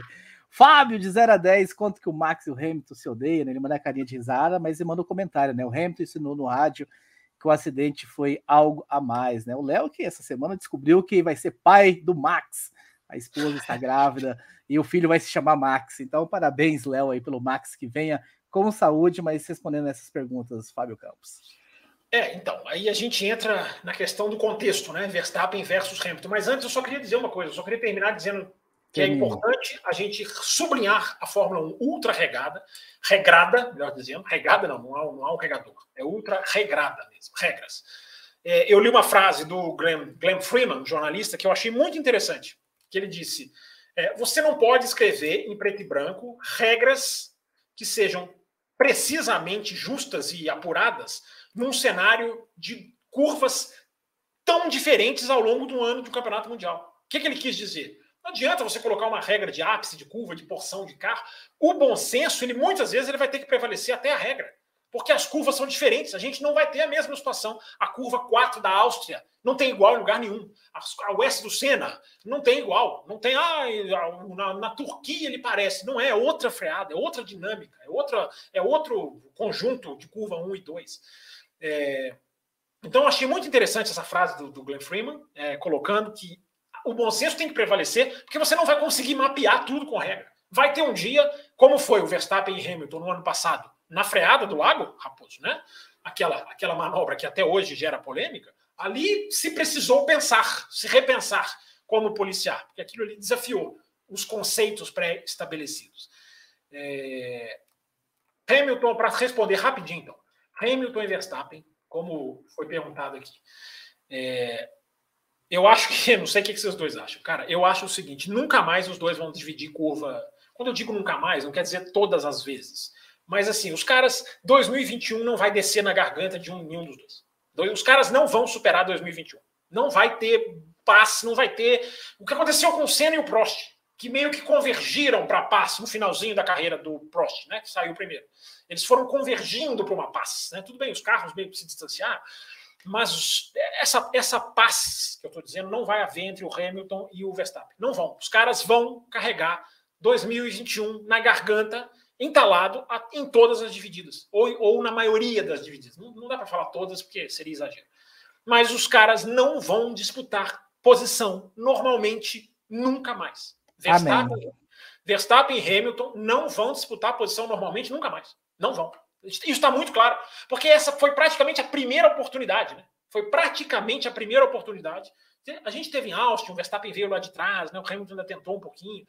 Mas a primeira dividida mesmo, cara, essa freada aqui, nós vamos ver quem sai dessa curva aqui na frente. Essa foi praticamente a primeira do ano. E os caras deram, e os caras se jogaram para. Os caras quiseram jogar um ao outro no guardrail. É, então, é, eu acho que o Hamilton poderia ter dado mais espaço, sim. Eu, o Martin Brundle usou a frase, né? O Verstappen mereceu o direito de ter mais espaço. Eu acho que eu concordo, eu tendo a concordar com essa frase. Então, é, os caras não vão, Raposo, os caras não vão brigar mais. Como você não vai ter dividida normal entre esses dois. Os caras, quando eles se enxergarem, vamos supor que a Mercedes e a Red Bull briguem o ano que vem, que será ótimo. Toda vez que um estiver se aproximando do outro, vai saber que é o outro e vai julgar diferente por ser um ao outro. Não tem, não tem dividida normal entre esses dois mais. Que ótimo! É isso que eu quero ver. Disputa com sangue nos olhos, até, enfim, é, as últimas. Que pena que. que... Não quero que todas. Dois, se esses dois carros estiverem igual em 2023, a gente vai ter problema. A gente vai ter, vai ter o lado bom que você está falando, mas a gente vai ter muito problema, cara. Esses caras vão jogar faísca pro resto da, da, da, carreira deles. Enfim, aí é a FIA que se vire. O Russell agradece. A FIA que se vire para, enfim, de alguma forma com, com as punições, manter esses caras no. Só para deixar claro, eu não estou falando que eles vão bater em todas as divididas, mas eles, eles não vão dividir normal. O cara ele não vai tratar um ao outro como ele trata os outros 18. Não vai tratar. E quem, e, e quem, e quem vai torcer para isso acontecer mais do que você, Thiago Raposo, é o George Russell, eu tenho certeza. Tomara, tomara.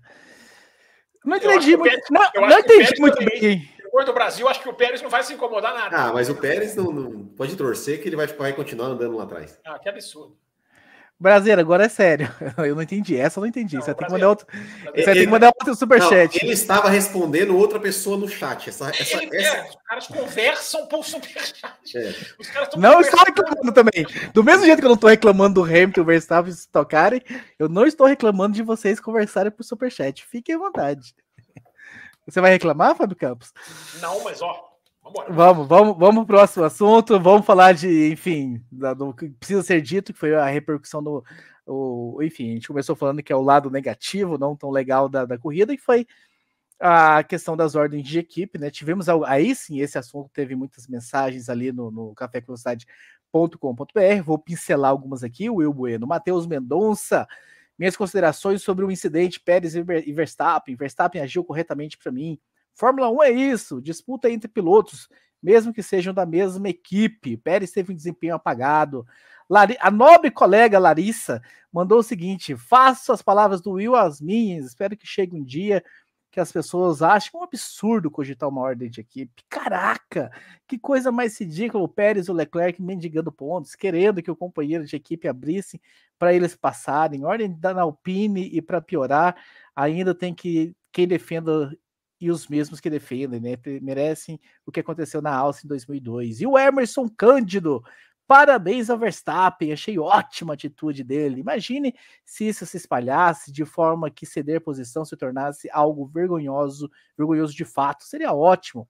Ele, ao não ceder a posição para o Pérez, ajudou também o Sainz a não ceder a posição para o Leclerc, Leclerc, e que cada um jogue com a sua capacidade. E para fechar, o William Barbosa, lá bancada. Antes de mais nada, eu gostaria de agradecê-los pois eu escuto o programa desde 2018 e pude ver com os meus próprios olhos que o setor G é o melhor setor. Este ano eu realizei o sonho de criança que foi acompanhar a Fórmula 1 em loco e, como dizem, é outra experiência. Dito isso, o que ainda me incomoda mais os comissários da FIA punindo pilotos por incidentes de corrida ou o piloto reclamando que o companheiro não devolveu a posição. Vida longa ao café e espero encontrá-los no autódromo em breve. Um abraço. De Will para Will. Olha, é, então, Raposo, é, sobre, sobre a, a, mensagem foi, foi da Larissa, né, que falou, né, do, do, da questão né, da, da, do mendigando pontos. É, é por isso que eu estou torcendo para o Russell ser vice-campeão, apesar de ser improvável. Porque Pérez e Leclerc, eles se mostraram medíocres, medíocres, numa briga pelo vice-campeonato, que não vale nada, mendigando pontos para é, os seus companheiros de equipe. É, o Pérez devia ter vergonha de pedir para o Verstappen. O cara que bateu foi lá para o último e e estava na frente dele e estava três segundos à frente do. Ele, ele queria o quê? Que o Verstappen tirasse, é, parasse de acelerar? Se, né, pelo você quer que o cara te deixe passar? Pelo menos esteja colado no cara, né? Para pedir alguma coisa. É, e o Leclerc também. É, é, tá, tá, até tem um, tem um superchat aí falando, né? Alguém colocou se o, se o Sainz está andando mais rápido que o Leclerc. Está, está andando mais rápido que o Leclerc nas três últimas corridas, pelo menos. Uh, e, então, assim, é, é, vergonhoso. Mas mais vergonhoso ainda é, que, é o que está. É, a discussão está sendo: olha, como o Verstappen é ruim, como o Verstappen é do mal, como o Verstappen é vilão, ai, como o Verstappen não sei o quê, o Verstappen é ingrato, ai, o Verstappen é isso. É, o que deveria, o que dev, deveria estar sendo discutido é essa quantidade de ordens de equipe. É, é pilotos querendo que outros pilotos em uma corrida de carros em vez de ultrapassar, deem a posição. É, é, é, é sinceramente, assim, isso não entra na minha cabeça. Isso não entra na minha cabeça. Como, como que alguém pode, alguém que, é, que diz fã de Fórmula 1, pode defender que em uma corrida um piloto entregue a posição para outro? Isso nunca vai entrar na minha cabeça. Nunca vai entrar na minha Mas cabeça. Mas sempre existiu, meu bueno. É, exato, sempre existiu. Sempre existiu também, é, vamos lá, Grid Girls, sempre existiu. É, sempre existiu propagandas de cigarro. Sempre existiu. Olha a polêmica, olha a sempre, polêmica. Sempre existiu é, é, preocupação quase zero com segurança, né? Ou seja, ah, sempre, ah, morreu um piloto na pista, continua a corrida, sempre existiu, sempre fizeram assim. Sempre existiu. Sempre existiu, vamos deixar assim. Ah, nunca, nunca teve halo, para quê? Deixa sem. Sempre foi assim. Nunca teve halo. Em 70 anos não tinha halo, para quê? Deixa assim, sempre foi assim. É, sabe, é, é, o argumento mais, mais pobre que alguém pode, pode dar. É, ah, mas é, jogo de equipe existiu sempre, sempre desde que a Fórmula 1 existe. E daí? Dane-se. Muita coisa existiu na Fórmula 1 é, é, é, lá nos anos 50 é, e que não existe mais, graças a Deus que não existe mais. Tudo isso que eu falei. Então, por que, que a gente não pode discutir ordem de equipe também? Discutir, falando, ok, sempre existiu, ok, então vamos acabar com isso, porque isso empobrece o esporte. Isso empobrece o esporte, isso é antidesportivo. É um, um cara lá, sentado na mureta, é, não vou dizer no ar-condicionado, porque ele fica ali fora no box, mas às vezes pode ficar no ar-condicionado ou lá na fábrica. É, é, então. decidindo o resultado de uma corrida. É, é, é, um absurdo isso. É absolutamente um absurdo. E, e, outro, meu, o que eu ouvi de gente falando assim, ah, mas o Pérez ajudou o Verstappen em Abu Dhabi o ano passado. Gente, gente, gente, o que o Pérez fez em Abu Dhabi o ano passado é obrigação de qualquer piloto, que é defender a sua posição, seja contra um piloto de outra equipe, seja contra um piloto de uma, de uma da mesma equipe. Ele simplesmente defendeu a sua posição. Isso Oi. é obrigação, independente se isso ia, ia, beneficiar o companheiro dele, é obrigação de todo piloto de corrida defender a sua posição. Pelo amor de Deus. Will, Aí... comente, comente, a entrevista do Pérez, onde ele diz que se não fosse ele, o Verstappen não era. Ah, é, é, é, um, é, um, é um brincalhão, né? É um brincalhão. É um brincalhão. É, é, é, é Essa ele falou mesmo, hein? Essa não é de WhatsApp, não. Essa ele falou repito, mesmo. medíocre. Ele é medíocre por, por ficar mendigando. Ele deveria se sentir envergonhado de ver um companheiro, como eu falei, bater e para último e chegar na frente dele. Ele deveria sentir vergonha. Ele deveria sentir vergonha de, de, de, de, de sequer mencionar isso. Sequer mencionar. É, então, assim, é, é, é, é absurdo. eu, eu fico assim, eu fui um dos. Como a Thaís aqui falou, eu também, nós aqui, eu ontem falei, parabéns para o Max Verstappen. Parabéns para o Max Verstappen, que não, não aceitou, que, que desobedeceu uma ordem. E não é porque ele é o Max Verstappen hoje que ele desobedeceu. Porque o Max Verstappen, lá em 2015, quando ele era um moleque de 17 anos, eu nunca vou esquecer quando ele deu um sonoro não.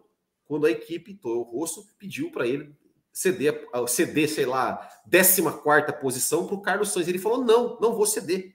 E não tem que ceder mesmo. Gritou, eu né? sempre ele gritou. gritou. Eu sempre vou aplaudir pilotos que desobedecem. Aplaudi o Vettel no Multi 21, aplaudi a, a, aquele dia eu falei assim, cara, sou fã desse cara.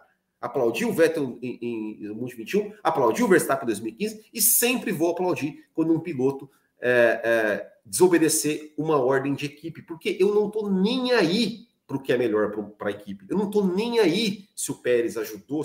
Eu quero o que é melhor para o esporte. E eu acho uma vergonha, uma vergonha que torcedores, fãs de Fórmula 1, jornalistas, jornalistas, imprensa, é, é, achem normal e peçam, peçam por ordens de equipe toda corrida, senhor Max Wilson, toda corrida você pede, você pede ordem de equipe. Alguém toda escreveu corrida. isso para nós, inclusive. É um absurdo, é um absurdo, é uma vergonha, é uma vergonha um cara que foi piloto pedir toda corrida por ordem de equipe toda a corrida. Às vezes na segunda volta, não, tem que mandar, tem que mandar trocar. Pelo, é, é, é, é vergonhoso, é vergonhoso, é vergonhoso. Eu, eu, eu sinceramente, olha, é, é, é inacreditável né, que como as pessoas normalizaram a manipulação de resultado na Fórmula 1. Como eu falei, eu não entendo pedem tanto por equilíbrio. E quando a gente tem chance de ver uma disputa equilibrada entre dois pilotos com o mesmo carro, exatamente o mesmo carro, o mesmo equipamento, onde vai ser, a disputa será decidida no braço,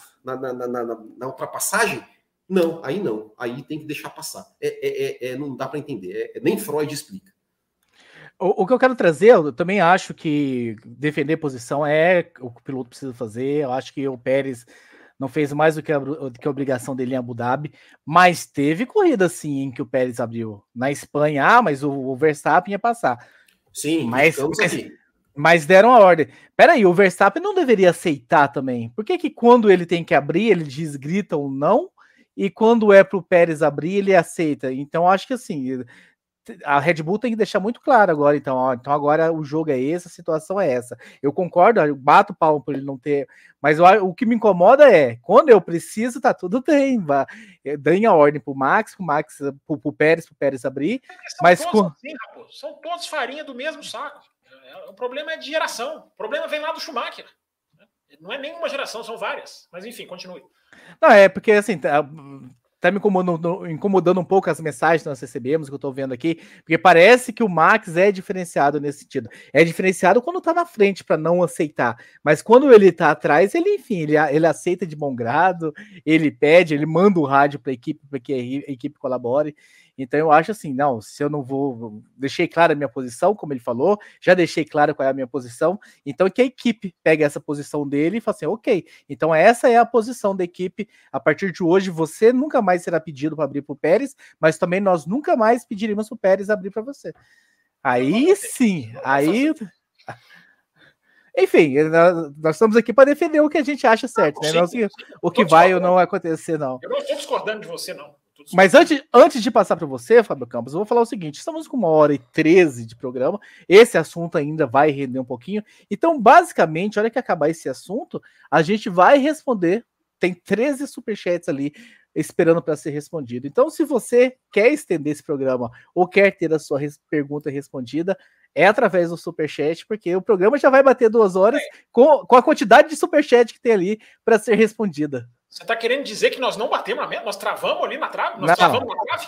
Nós batemos a meta, nós, ah, vamos, estender, nós vamos estender o programa, mas só, só para responder o que tem de superchat pendente, a gente já vai bater lá nas duas horas. Então não tem outro assunto a não ser terminar esse assunto. O programa para os apoiadores vai ser sensacional, porque nós vamos falar de Magnussen, nós vamos falar do formato da sprint, nós vamos falar de opa, Nós vamos falar nada, nós vamos nos calar e, e saudar a entrada de Gustavo Basso. É ele, tá renova, é, ele renova, ele renova também, mas enfim, seja muito bem-vinda. É nova faixa. É o terceiro que passa a contribuir mais ainda para o nosso programa. Gente, o apoio de vocês é o que mantém o café com velocidade no ar. A gente não pede apoio aqui porque a gente quer né, mendigar, como vocês estão falando dos pilotos, não é? Para nós é fundamental né, o apoio. Nós não somos o Pérez, o Leclerc, que estamos com a vida ganha. Nós estamos precisando do apoio de vocês sempre.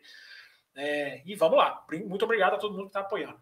É, posso ir, posso ir, Raposo? Você quer jogar um aí para dar a deixa? Ou posso ir? Você quer beber um pouquinho de água mais? Tá bom, tá gostoso. Pode ir, por favor. Vamos lá, Raposo. É, bom, é, eu acho que tudo isso, né? Eu vou tentar meio que dar continuidade, né? O que o Will falou. Eu acho que tudo isso vem da bolha. A bolha que cresceu era pequenininha, foi aumentando, e eu sempre falo, né? Eu abri aqui o, o Além da Velocidade na quinta-feira, que é o nosso bloco das quintas, quando deu a data de 2002, né? Que fez 20 anos esse ano. É, eu abri dizendo, né? Antigamente era esquisito, era estranho, era, era um corpo estranho. Agora, quando não acontece, é um corpo estranho. Olha como 20 anos inverteram. Né? Por quê? Porque a Fórmula 1 vai deixando de ser um campeonato esportivo para ser uma disputa empresarial. E as pessoas aplaudem isso. Né? Por quê? Cara, eu vou colocar no meu Twitter, eu já até salvei, cara. Não sei se você viu, Will. O Jenson Button hoje na Sky falando. É, é, é sensacional, é estudo de caso. O Jenson Button hoje falou na Sky. É esquisito. Eu recebi uma ordem na minha carreira de deixar passar. Porque tinha estratégia diferente. Uma ordem de equipe ele recebeu. Ele disse que ele recebeu. Pode até ter recebido mais. Mas só do cara tá falando isso, ele tá demonstrando. Ele falou, cara, hoje você vê toda hora. O Jenson Button falou. Porra. Não é o café com velocidade, não. O Jenson Button falou. Eu vou colocar isso no meu Twitter. Não deu tempo de colocar hoje. O Jenson Button disse: é muito esquisito, porque na minha época eu recebi uma. Na hora que eu ouvi isso, cara, eu lembrei justamente desse programa que nós já fizemos aqui no Café, vários, até mais de um, dizendo que isso está ficando uma coisa comum. Isso está se transformando. Há uma transformação geracional de fãs de Fórmula 1 que aceitam isso. E os caras estão lá no meu Twitter bombardeando, que sempre foi assim. Os caras estão lá, é só clicar lá, arroba Campos FB, tá aqui no cantinho. Do, do, os do café estão passando embaixo aqui na tela o tempo todo. É, é, é só entrar lá e ver. Os caras, tem gente até educada, conversa, é minha opinião. Eu falo, ok, respeito, não tem problema. Mas os caras estão lá bombardeando de sempre foi assim. Entendeu? Bombardeando de sempre foi assim. É, meu amigo, sempre foi assim, não é justificativa nossa. Nós aqui não cedemos, nós não praticamos jornalismo aceitação. Nós não fazemos jornalismo aceitação. Que isso é jornalismo aceitação. Agora, eu aprendi na minha faculdade que o mandamento, o, o anti-mandamento do jornalismo é aceitação. É isso, entendeu? Então eu não vou chegar aqui e aceitar porque, porque sempre aconteceu. Porque faz mal para o esporte. Como a gente já falou aqui mil vezes, o Will acabou de falar. Faz, isso não é esporte. A gente tá, coloquei isso no Twitter hoje, né? A gente está tão envolto na bolha que a gente está perdendo cada vez mais a noção de que corrida é quem chega na frente. O mais rápido chega na frente. Esse ouvinte falou que foi a Interlagos. Cara, não tem uma sensação mais legal de você estar tá em Interlagos, de repente você para, cara, e dá uma olhada geral, assim, que você fala assim, cara, olha só, é um monte de carrinho dando volta. E o cara lá tá acelerando, tá na frente desse aqui. Isso na pista é muito mais claro que na televisão. Na televisão você não tem muito essa sensação, porque tá tudo ali na caixinha, você tá vendo o que o editor de imagens te mostra. Entendeu? Mas fica olhando um autódromo inteiro por cinco minutos, você fala assim, cara, é quem chega na frente. Ah, Fábio Campos, mas você está fechando os olhos para a politicagem. Não, eu sei que a politicagem existe, eu sei que o interesse financeiro existe, eu sei que a necessidade de vender existe, mas ela não pode pisar no esporte não pode pisar no esporte. Ela não pisa no esporte na Olimpíada, ela não pisa no esporte na Copa do Mundo, ela não pisa no esporte na NBA, ela não pisa no esporte na MotoGP. Na Fórmula 1 ela pisa. Na Fórmula 1 o interesse pisa no esporte. Até a gente chegar num ponto em que a gente não consegue mais distinguir que é uma besteira você fazer uma ordem de equipe com um campeonato mundial decidido. Porque vice-campeão do mundo não é nada. É um título simbólico ah, o cara vai lá na festa da FIA, pega o troféu, ele ganha mais sei lá quantos mil dólares. Ah, pelo amor de Deus, né? Pelo amor de Deus, vice-campeonato é título simbólico, cara. É simbólico.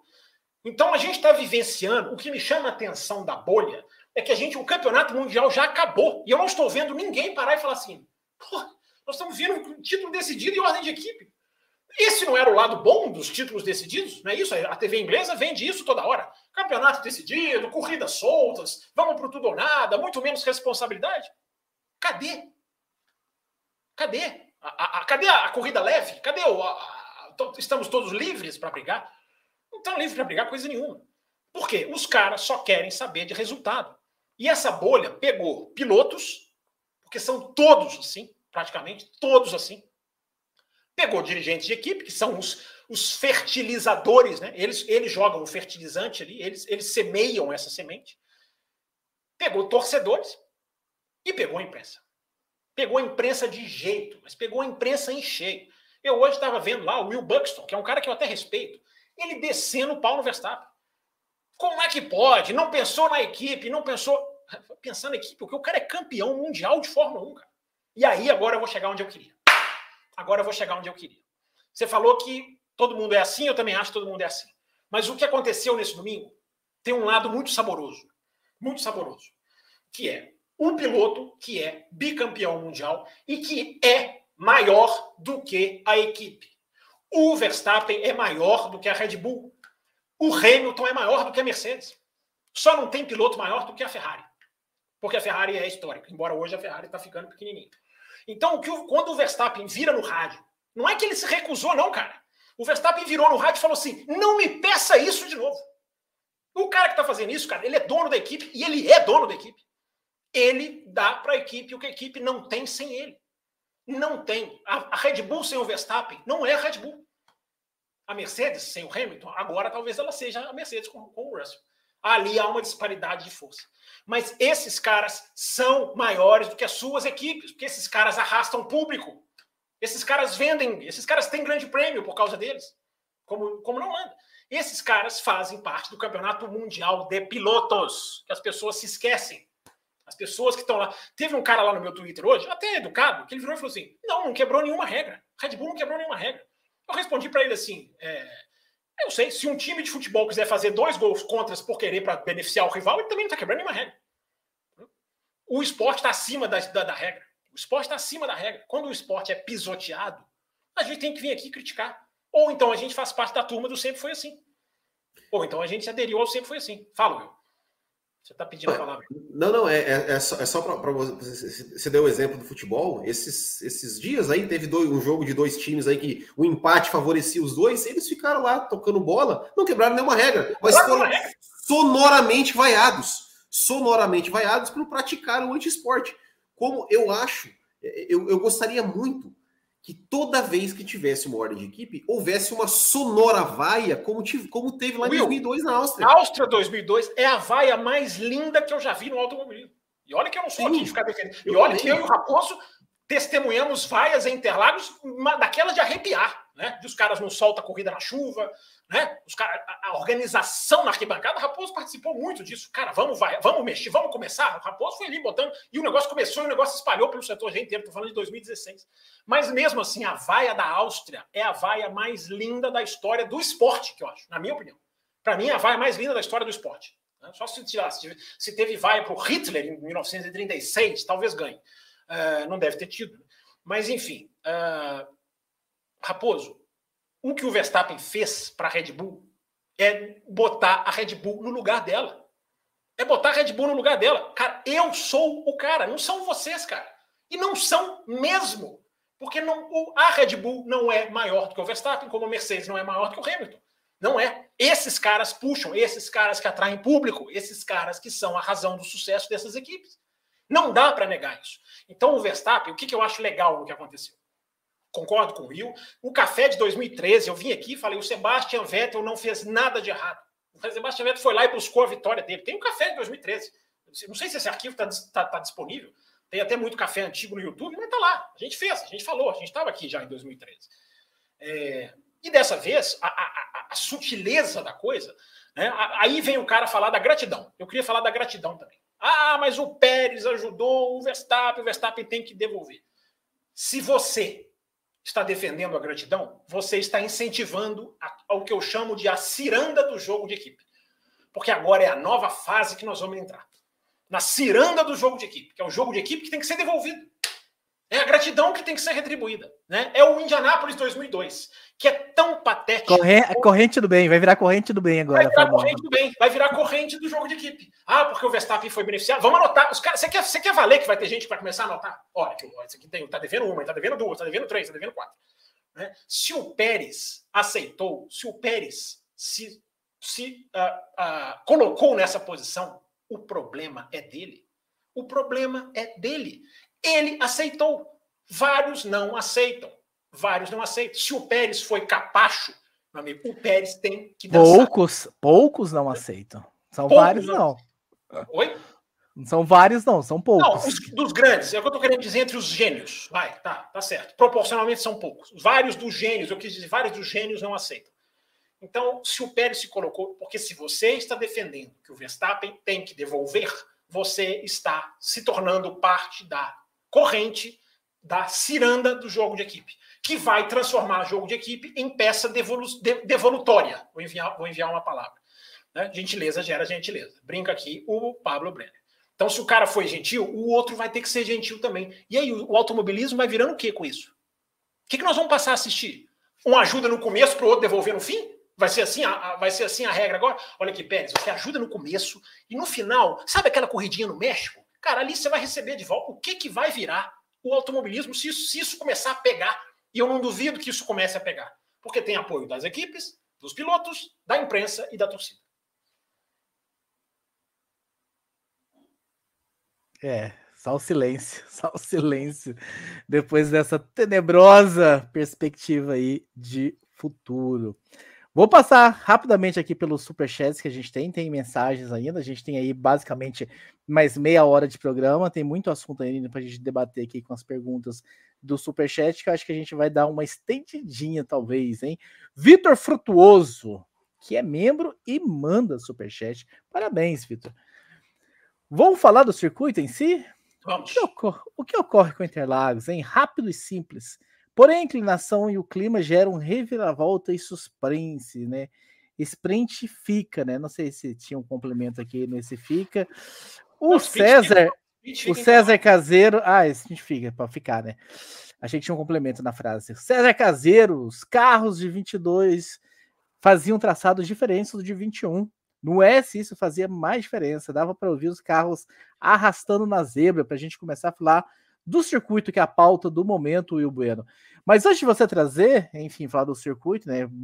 Meio que confunde circuito com corrida, a gente também recebeu uma mensagem lá no Café Velocidade.com.br do próprio Vitor Frutuoso, né? Que eu acho que o final de semana Interlagos, melhor do ano, bem gostaria de levantar a questão de como está indo 2022. Sete pilotos diferentes subiram ao pódio, cinco pilotos diferentes, dois novos venceram corridas e seis pilotos fizeram pole esse ano.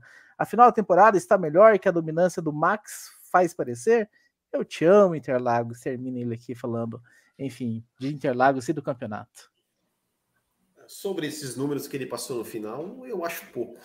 Eu acho, honestamente, eu acho pouco. Eu gostaria de ter, de, de, de ver mais. É, eu, eu, não, eu não sei, mas assim, a impressão que dá que, por exemplo, 2020 é, parece que teve mais variância de, de pilotos no pódio, pilotos vencendo. Não sei, pode ser que esteja enganado, mas a impressão que deu, pelo menos, foi essa. É, agora, sobre Interlagos, é, é, é, é, é um circuito é, um circuito espetacular, né? Ou seja, tem retas, tem curvas desafiadoras, tem, tem inclinação, tem sobe e desce, e tem o clima, né? Que muda, que muda absolutamente de uma hora para outra, que torna imprevisível. e e para melhorar ainda mais, né, é esse final de semana da sprint, né? Esse final de semana da sprint que traz um, um, um, uma, um tempero totalmente especial. Ou seja, a gente tem é, um treino livre, os pilotos treinam ali por uma hora é, e depois já estão competindo. Já estão competindo. Tivemos uma classificação maravilhosa, belíssima. Né? A, a, a emoção de ver né? uma, uma equipe fazendo a sua primeira pole position, um piloto fazendo a sua primeira guarda, pole position. Guarda para o bloco dos apoiadores. Cara, é, é, é, é, espetacular. eu te amo, Interlagos. É, isso que a gente tem que falar. Não queima pauta, não queima pauta. Não, então assim, então os pilotos na sexta-feira competindo, no sábado uma corrida sprint simplesmente espetacular.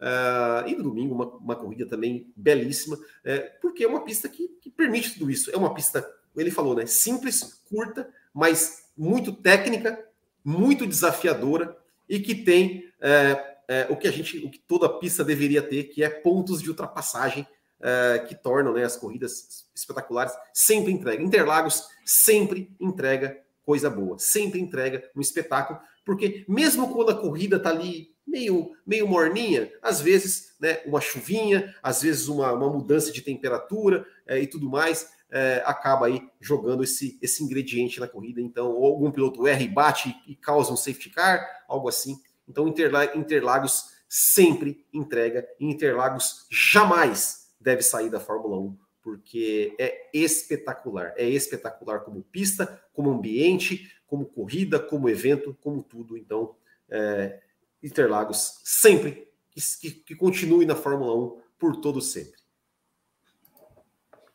Quer comentar, Fábio Campos, ou pulo para o próximo superchat? Não, quero falar. Eu quero ainda vou voltar na questão do Pérez, do Verstappen, tá? Porque tem mais, tem, tem mais, tem mais é, superchat sobre eles aí. Tem a razão que o Verstappen alegou porque não devolveu a posição que é vital. Mas daqui a pouco eu volto. Eu quero falar de Interlagos rapidamente. É, antes, eu... antes de você falar Interlagos, eu preciso te cortar para dizer o seguinte. Fala que, fala que eu vou ter que ligar o carregador aqui, eu tô te ouvindo, vai. Tá, vai ligar, tira sua câmera, vai ligar o carregador, que eu vou dizer o seguinte para vocês. Nós temos cerca de meia hora e o bloco extra pro apoiador vai pegar fogo. Né? A sprint vai ficar toda lá pro bloco extra. Tem muitos assuntos. Se você ainda não se tornou um apoiador ou membro do programa, clica ali embaixo, ó, seja membro para que você vire um membro do apoiador ou você pode ir pelo Apoia-se lá, você também vira um apoiador. O endereço está ali embaixo, apoia.se barra Café.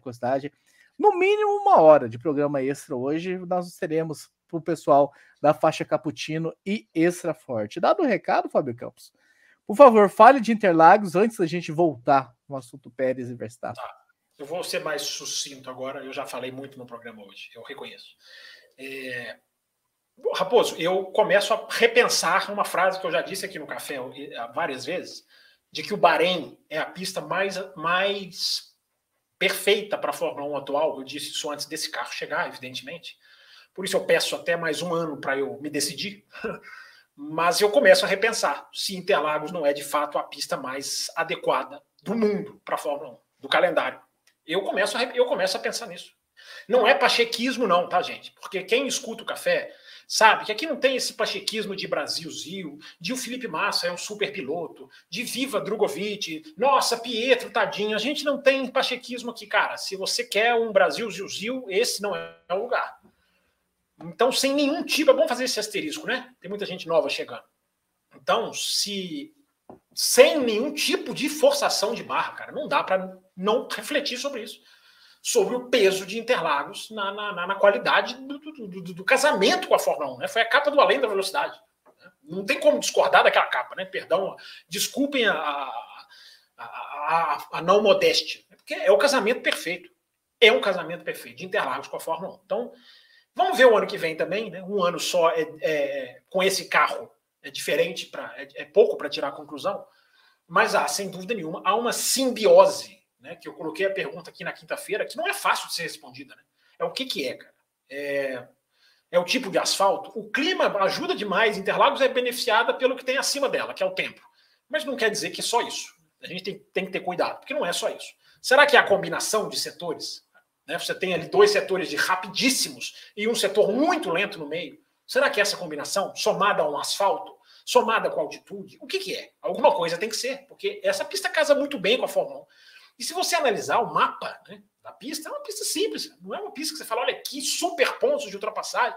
O resto do Senna ali, praticamente, se você olhar no mapa, mas não é assim que a coisa, que a coisa funciona. Né? A pista dá pega, dá pega, dá perseguição, dá lado a lado, dá, dá toque, dá problema entre companheiros de equipe, quase todos tiveram. Né? Se a gente for somar toques com punições, com ordens de equipe, com pilotos pedindo, clamando, me ajude, me dê, me dê pontos, por favor é, praticamente todas as equipes tiveram ali um arranhão, né? quase todas. É, então eu acho, que é, eu acho que isso é vital, eu acho que isso é importantíssimo da gente falar da qualidade. O ouvinte foi muito bem em mandar essa mensagem. Porque a qualidade de Interlagos, com a, o casamento com a Fórmula 1, é uma coisa absolutamente fantástica. Oh, oh, Eu até coloquei só, no Twitter. Só, só, uma coisa rapidinho, uma coisa interessante, né?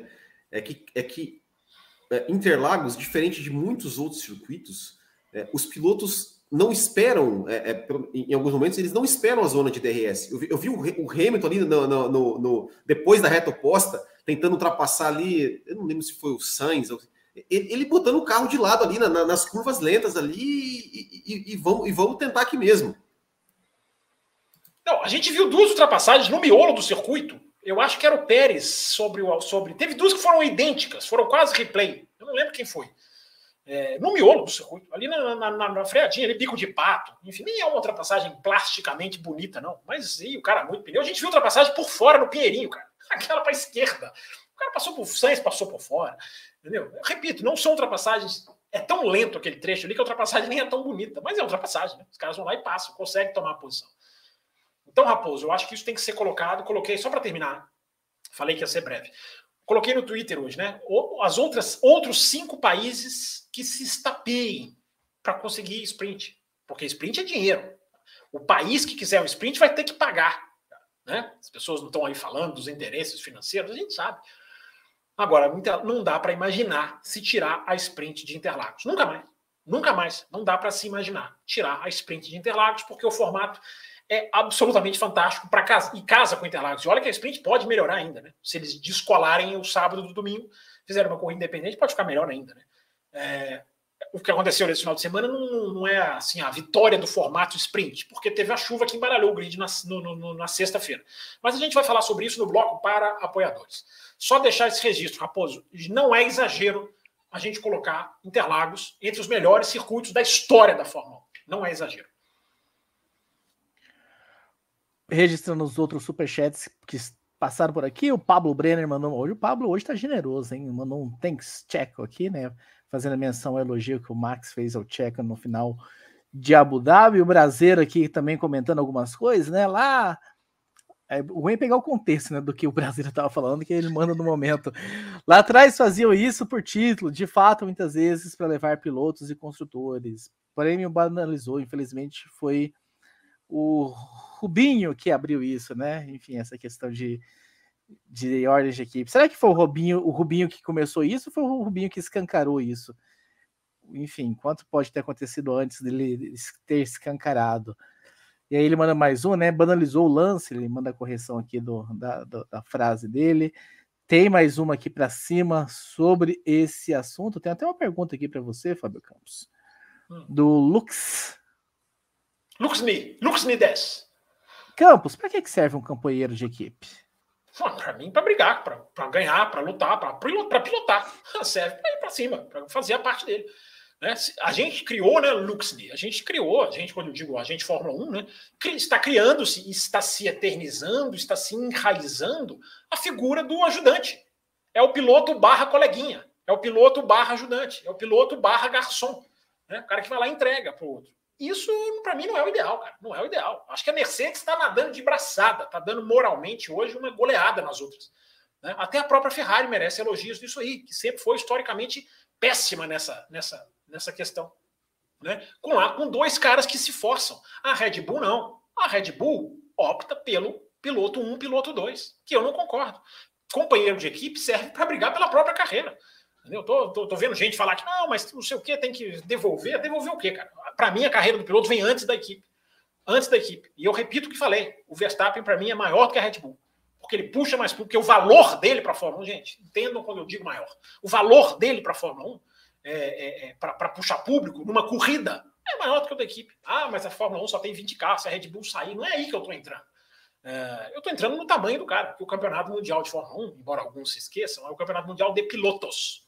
Então, eu acho que primeiro a gente tem que ver esse campeonato. O outro, quando é a última corrida do ano, o cara tá lá, vai ajudar. Né? O Verstappen falou que vai ajudar em Abu Dhabi. Né? Se ajudar, vai ser horroroso, vai ser péssimo. Aí eu vou criticar o Verstappen. Entendeu? É, porque não tem, não tem. Gente, primeiro que quem chegar na frente vai ganhar. Né?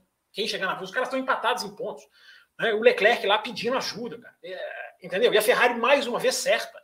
É, é isso que é o problema, Raposo. É o foco da discussão. A Ferrari acerta em não ceder, o Verstappen acerta em não ceder, e a gente está aqui sem parar para a gente, que eu digo o mundo da Fórmula 1, sem parar para refletir que por que, que veio essa ordem? Para que isso? Porque as pessoas querem, muita gente aqui no chat quer, o automobilismo da gratidão. O automobilismo do você me ajuda na metade inicial, eu te ajudo na final. Eu vou defender o automobilismo em que o melhor chega na frente. Desculpem se vocês não concordam. E trazendo mais superchat, olha o Brasil. Concordei com o Campos e a justificativa que a FIA deu é ridículo para variar ali, explicando é, aquele superchat né? que a gente, que a gente não havia entendido. Punição dos dois, a justificativa é, é, é, é ridícula mesmo. Olha o Brasileiro, Pérez e Leclerc erraram igualmente. Vocês têm ideia porque a mídia só fez espuma em relação ao Pérez? Por causa da declaração do Verstappen depois da corrida. Né? E da declaração do Pérez. Né? Ah, isso mostra quem ele é. Vocês viram, o rádio do Pérez foi esse, né? Sim. Isso mostra quem ele é. é ele é isso aí mesmo. Ele é, isso aí, é bicampeão do mundo, bicampeão do mundo, é isso. É, é o, Pérez, o Pérez, o Verstappen é isso aí mesmo. Ele não tá nem aí para você, Pérez. E você Exato. tá guiando a sua carreira para ele. Entendeu? Boba, quem é o otário nessa história, cara? Quem é o otário nessa história? Entendeu? Eu concordo com o Pérez. O Verstappen mostrou quem ele é. Sim, ele é esse cara que não, não, não, não gosta de ceder posição. Talvez faça em Abu Dhabi, pela pressão. Né? Agora vai rolar muito conversa, imprensa. Talvez até faça em Abu Dhabi. Não estou dizendo eu que duvido. Vai eu duvido. É, não estou dizendo que vai fazer, mas o cara não faz. E o pessoal quer atacar o cara por causa disso. Né? Eu não vou atacar o cara por isso. Por outras coisas, eu ataco o cara. Quando ele está atrás e pede. Quando o papaizinho dele vai lá e faz um post no site oficial dele dizendo que tem que ajudar o meu filhinho. Aí eu vou lá e critico. Entendeu? Agora eu não vou ficar criticando o cara porque ele não cedeu posição, gente. Porque se eu fizer isso, eu estou entrando para a ciranda dos jogos de equipe. Ciranda, cirandinha, vamos todos cirandar. Né? Vai você, depois vai eu, depois vai você para lá. É uma rodinha, todos de mãos dadas. Cada hora é um, cada hora é a vez de um. Eu não entro nessa ciranda, não, cara. Olha o Brasil. Pulou o superchat aí, hein? Então vamos ver, Brasil. Brasil, Brasil, dá um desconto aí, cara, porque tá chovendo superchat, Brasil. Dá um desconto aí. Ah, vamos ler, vamos acabar aqui com, com os dele aqui, né? Olha, porque eu tenho, que, eu tenho que falar dessa questão do Pérez ainda também, que eu não entrei ainda agora, né?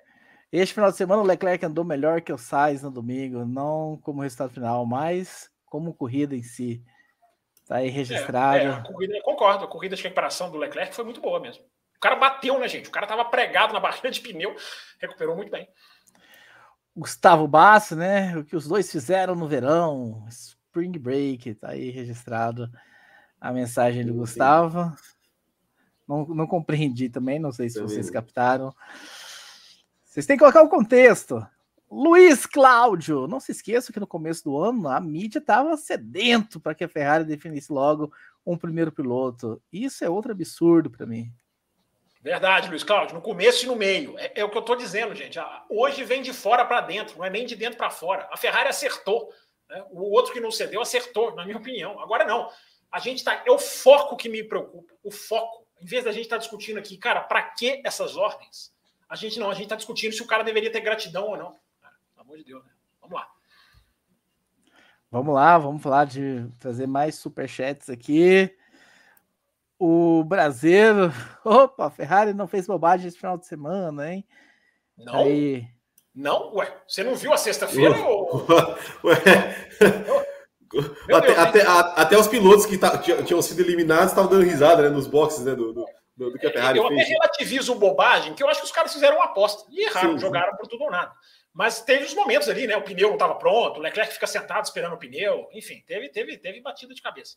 Vai, vai lá, rapaz, tem mais ainda não? Tem, tem, tem um interessante aqui, né? Que a gente está matando os. Superchat xingando. Alguém podia mandar um superchat para xingar a gente, né? Seus imbecis, vocês não sabem nada, ninguém manda. Não, xingam, xingam sem mandar superchat. É pior que eles xingam a gente não lê. Ah, mas foi, foi engraçado como a gente tá varrendo aqui o Superchat, né? E nessa varrida eu demorei um pouco para trazer o do Felipe, né? Que precisamos falar da corrida que o Alonso fez. E aí ele mandou mais uma para falar, enfim, foi bom essa demora para que viesse um segundo superchat. O Raposo faz de propósito, né? É, Alonso, é, o Alonso vai ficar, eu acho que o Alonso deve ficar no bloco, vai ficar no bloco de apoiadores, é, porque, enfim. Não, a gente, tem que dar, a gente tem que dar uma tapinha nele aqui, até porque tivemos, até o tá Vitor, recuperação do Alonso foi pagada. É muito superchat para deixar. A gente pode até aprofundar Você mais. Que Você que manda. A gente pode até. Mas vamos deixar o Will falar, que tem tempo que eu não escuto a voz do Will nesse programa. Você vai uma indireta, hein?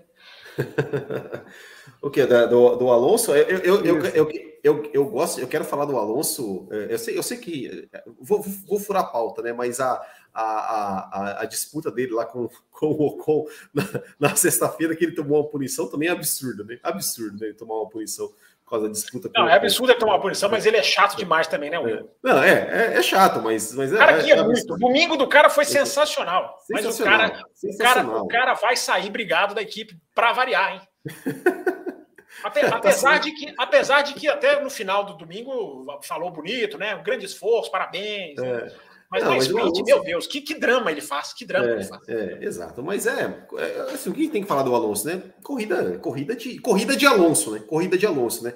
Aquele final de semana que parecia estar perdido, né? Por causa do, do que aconteceu na, na sprint lá, largou ter, ter ficado lá para trás e, e, tudo mais. Ele vai e faz uma corrida de Alonso, né? É, é, é, é administrando o que tem que administrar, indo rápido quando tem, quando tem, que, quando tem que ir, ultrapassando é, e chegando na quinta posição. Cara, o Alonso é, é isso, assim, né? E, e, ó, por incrível que pareça, né? Que parecia que, que, não, que não iria que não, não iria conseguir, é bem capaz dele terminar na pontuação até na frente do, do Ocon, né? Tá só cinco pontos atrás. Né? O Ocon que, que a gente, a gente sempre falava aqui, né? A tabela de, de, de Alonso e Ocon era, era um pouco mentirosa, né? Porque o Alonso teve muitos azares, teve muitas quebras, teve muitos, muito, teve uma vinha performando muito bem, embora eu, eu acho que o Ocon também está fazendo um bom ano, uh, mas uh, eu acho que até seria, seria mais justo, né, é, em termos de pontuação, se o Alonso chegasse em Abu Dhabi e terminasse o campeonato na frente do Ocon, pela temporada que o Alonso vem fazendo. Eu é... acho que essa é, ele deve estar dormindo pensando nisso, viu? Sim, é, com certeza, com certeza. Então, assim, corridaça do Alonso, mais uma vez. E que bom que dessa vez ele não teve, ele não teve nenhum azar e conseguiu é, converter a belíssima performance em um belíssimo resultado. Vamos passar no superchats aqui, Fábio Campos, antes que o pessoal mande. É isso aqui, é isso aqui, isso aí, Matheus, é isso aí, isso aí. Estou vendo uns indignadinhos no chat aqui, dando piti, indignadinhos por causa do vice. Meu Deus, o vice é tão importante, né? Vamos parar o programa por causa do vice. Ele estava conseguindo, ele estava conseguindo. Ah, o César Caseiro, melhor corrida do Leclerc no ano, não resultado, corrida. Boa, uma boa, uma boa reflexão, não é o resultado, o desempenho, é, pode ser sim, pode até ser. Né? O Leclerc no Bahrein fez uma corridaça, né? Brigando ali com o Verstappen. Não sei se é a melhor do ano, mas é um bom, um bom ponto. Will Bueno, Sainz está mais rápido que o Leclerc no final da temporada?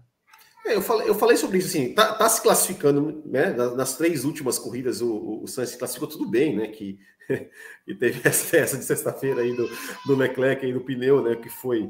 Que foi o Nicolazinho, é, o Nicolazinho é, não concorda, não. É, mas, mas, mas, enfim, né? O, o Leclerc, e, e, aí essa, essa é, classificação mais atrás do Leclerc é, junto com a, a, o toque que ele recebeu do Norris, é, prejudicou a sua corrida. Né? Então, assim, o desempenho do Leclerc foi muito, foi muito bom, mas ele também foi muito mais exigido do que o Carlos Sainz foi. É, mas, pelo menos em classificação, que eu acho que é onde se mede velocidade mesmo, assim, é, o Sainz nas últimas três corridas tem, sa tem saído, tem, tem, sido mais rápido que o Leclerc. Uh, mas enfim, eu, eu, acho que é uma dupla bem, é uma dupla bem equilibrada, está sendo bem equilibrada nessa, nessa parte final aí do campeonato. Só para registrar o nome, só para registrar o nome dele, né? Douglas, Douglas dos Santos aqui, porque mandou o superchat para ficar registrado o nome dele, que eu não tinha falado. Será que ele é torcedor do Vettel? Eu fico me perguntando aqui. Diz aí, Fábio Campos. Tem um cidadão no chat aqui dizendo que o Max manchou o título dele, cara. É impressionante como os caras criam a própria realidade, né? Impressionante. Vitor, Vitor Frutuoso aqui, só registrando, né? Torcedor do Vettel. Precisamos falar do Veto também, né? Despedida aqui de Interlagos, enfim. Bloco extra. Veto e bloco extra. Bloco extra. Esse, Pô, deixa eu falar do Pérez. Tem um último superchat. Deixa eu matar Vai. o último superchat. Vai. O último. Vai. Se não chegar mais. Carlos Ribeiro, se não tiver chegado mais, tem tempo que eu não olho lá pro chat a ver se chegou nos últimos cinco minutos. Haas chama o Coulter para pilotar, experiência, né? Aí você ó, ó, ó, cutucado em você, hein, Fábio Campos, que tá atrás da experiência na é, casa. Mas compara, compara, o que ele fez e o outro experiente que tá chegando fez. É, compara. É, o, é, um teve carro, um teve, os dois têm defeitos, tá? Não vamos exagerar na discussão. Os dois têm defeitos. Agora, um sempre andou em carro bom e o outro sempre andou em carro ruim. Né? Os dois têm defeitos, repito. Mas relativize, amigão, relativize. Mas tudo bem, é a sua opinião, concordo, beleza. Quer dizer, não concordo, mas beleza. É... Fala. É, vamos lá. Uh... Qual, qual, é o argumento do Verstappen? Aí entra uma discussão muito séria de por que o Verstappen não. Os caras vêm aqui com gratidão, né? Impressionante. Mas vamos lá. Por que, que o Verstappen não teria. Não teria. É... Ó, pintou aqui uma sugestão. Estão convidados, o Thaís, estão convidados. Se eles vão aparecerem quinta-feira, eu estou aqui. Além da velocidade, nove da noite na quinta-feira. Nossa, e como vai ter coisa para falar na quinta, hein? Meu Deus. Vou botar uma meta gigante. É... O, o, o, o, Verstappen teria. É... Teria, não, né? O rádio do Verstappen é: eu tenho as minhas razões. Eu já deixei claras as minhas razões. E aí ele fala aquilo que eu disse aqui. Né? É não me peçam isso de novo. O não me peçam isso de novo é mostrar para a equipe o tamanho dela e perante o tamanho dele. É o cara que sabe aonde ele está. Né? Mas, enfim. Tá. É, vamos lá. O que, que seria isso? Seria o Grande Prêmio de Mônaco a razão do Verstappen não é, ceder a posição para o Pérez. Teria uma coisa engasgada no Grande Prêmio de Mônaco, é, que foi o qualifying.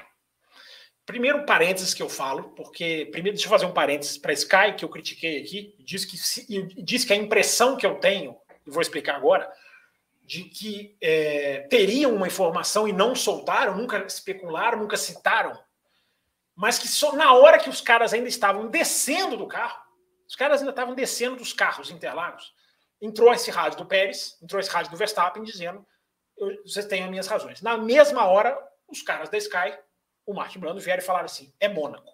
É o qualifying de Mônaco. É a batida do Pérez em Mônaco. Aí eu fiquei pensando assim: os caras sabem disso? Como é que os caras sabem disso tão rápido? Por que, que nunca falaram? Guardaram informação? Há uma suspeita, mas ninguém revela? Ninguém, ninguém joga? É, por que, que ficou guardado? Porque tudo indica que é isso. A classificação de Mônaco, em que o Pérez teria batido por querer. O Verstappen tem certeza disso segundo essa informação. E aí hoje começam a pipocar vídeos, e eu coloquei alguns no meu Twitter, da, daquela curva que o Pérez fez. Até coloquei no meu Twitter.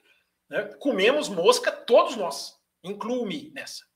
Porque agora está aparecendo evidências, estão aparecendo evidências que são, são bem evidentes, inclusive, né? mas com perdão da redundância, né? que é a batida do Pérez no qualifying em Mônaco. Qual foi a batida do Pérez no qualifying em Mônaco? Vocês dois se lembram? Vocês não se lembram de nada, né?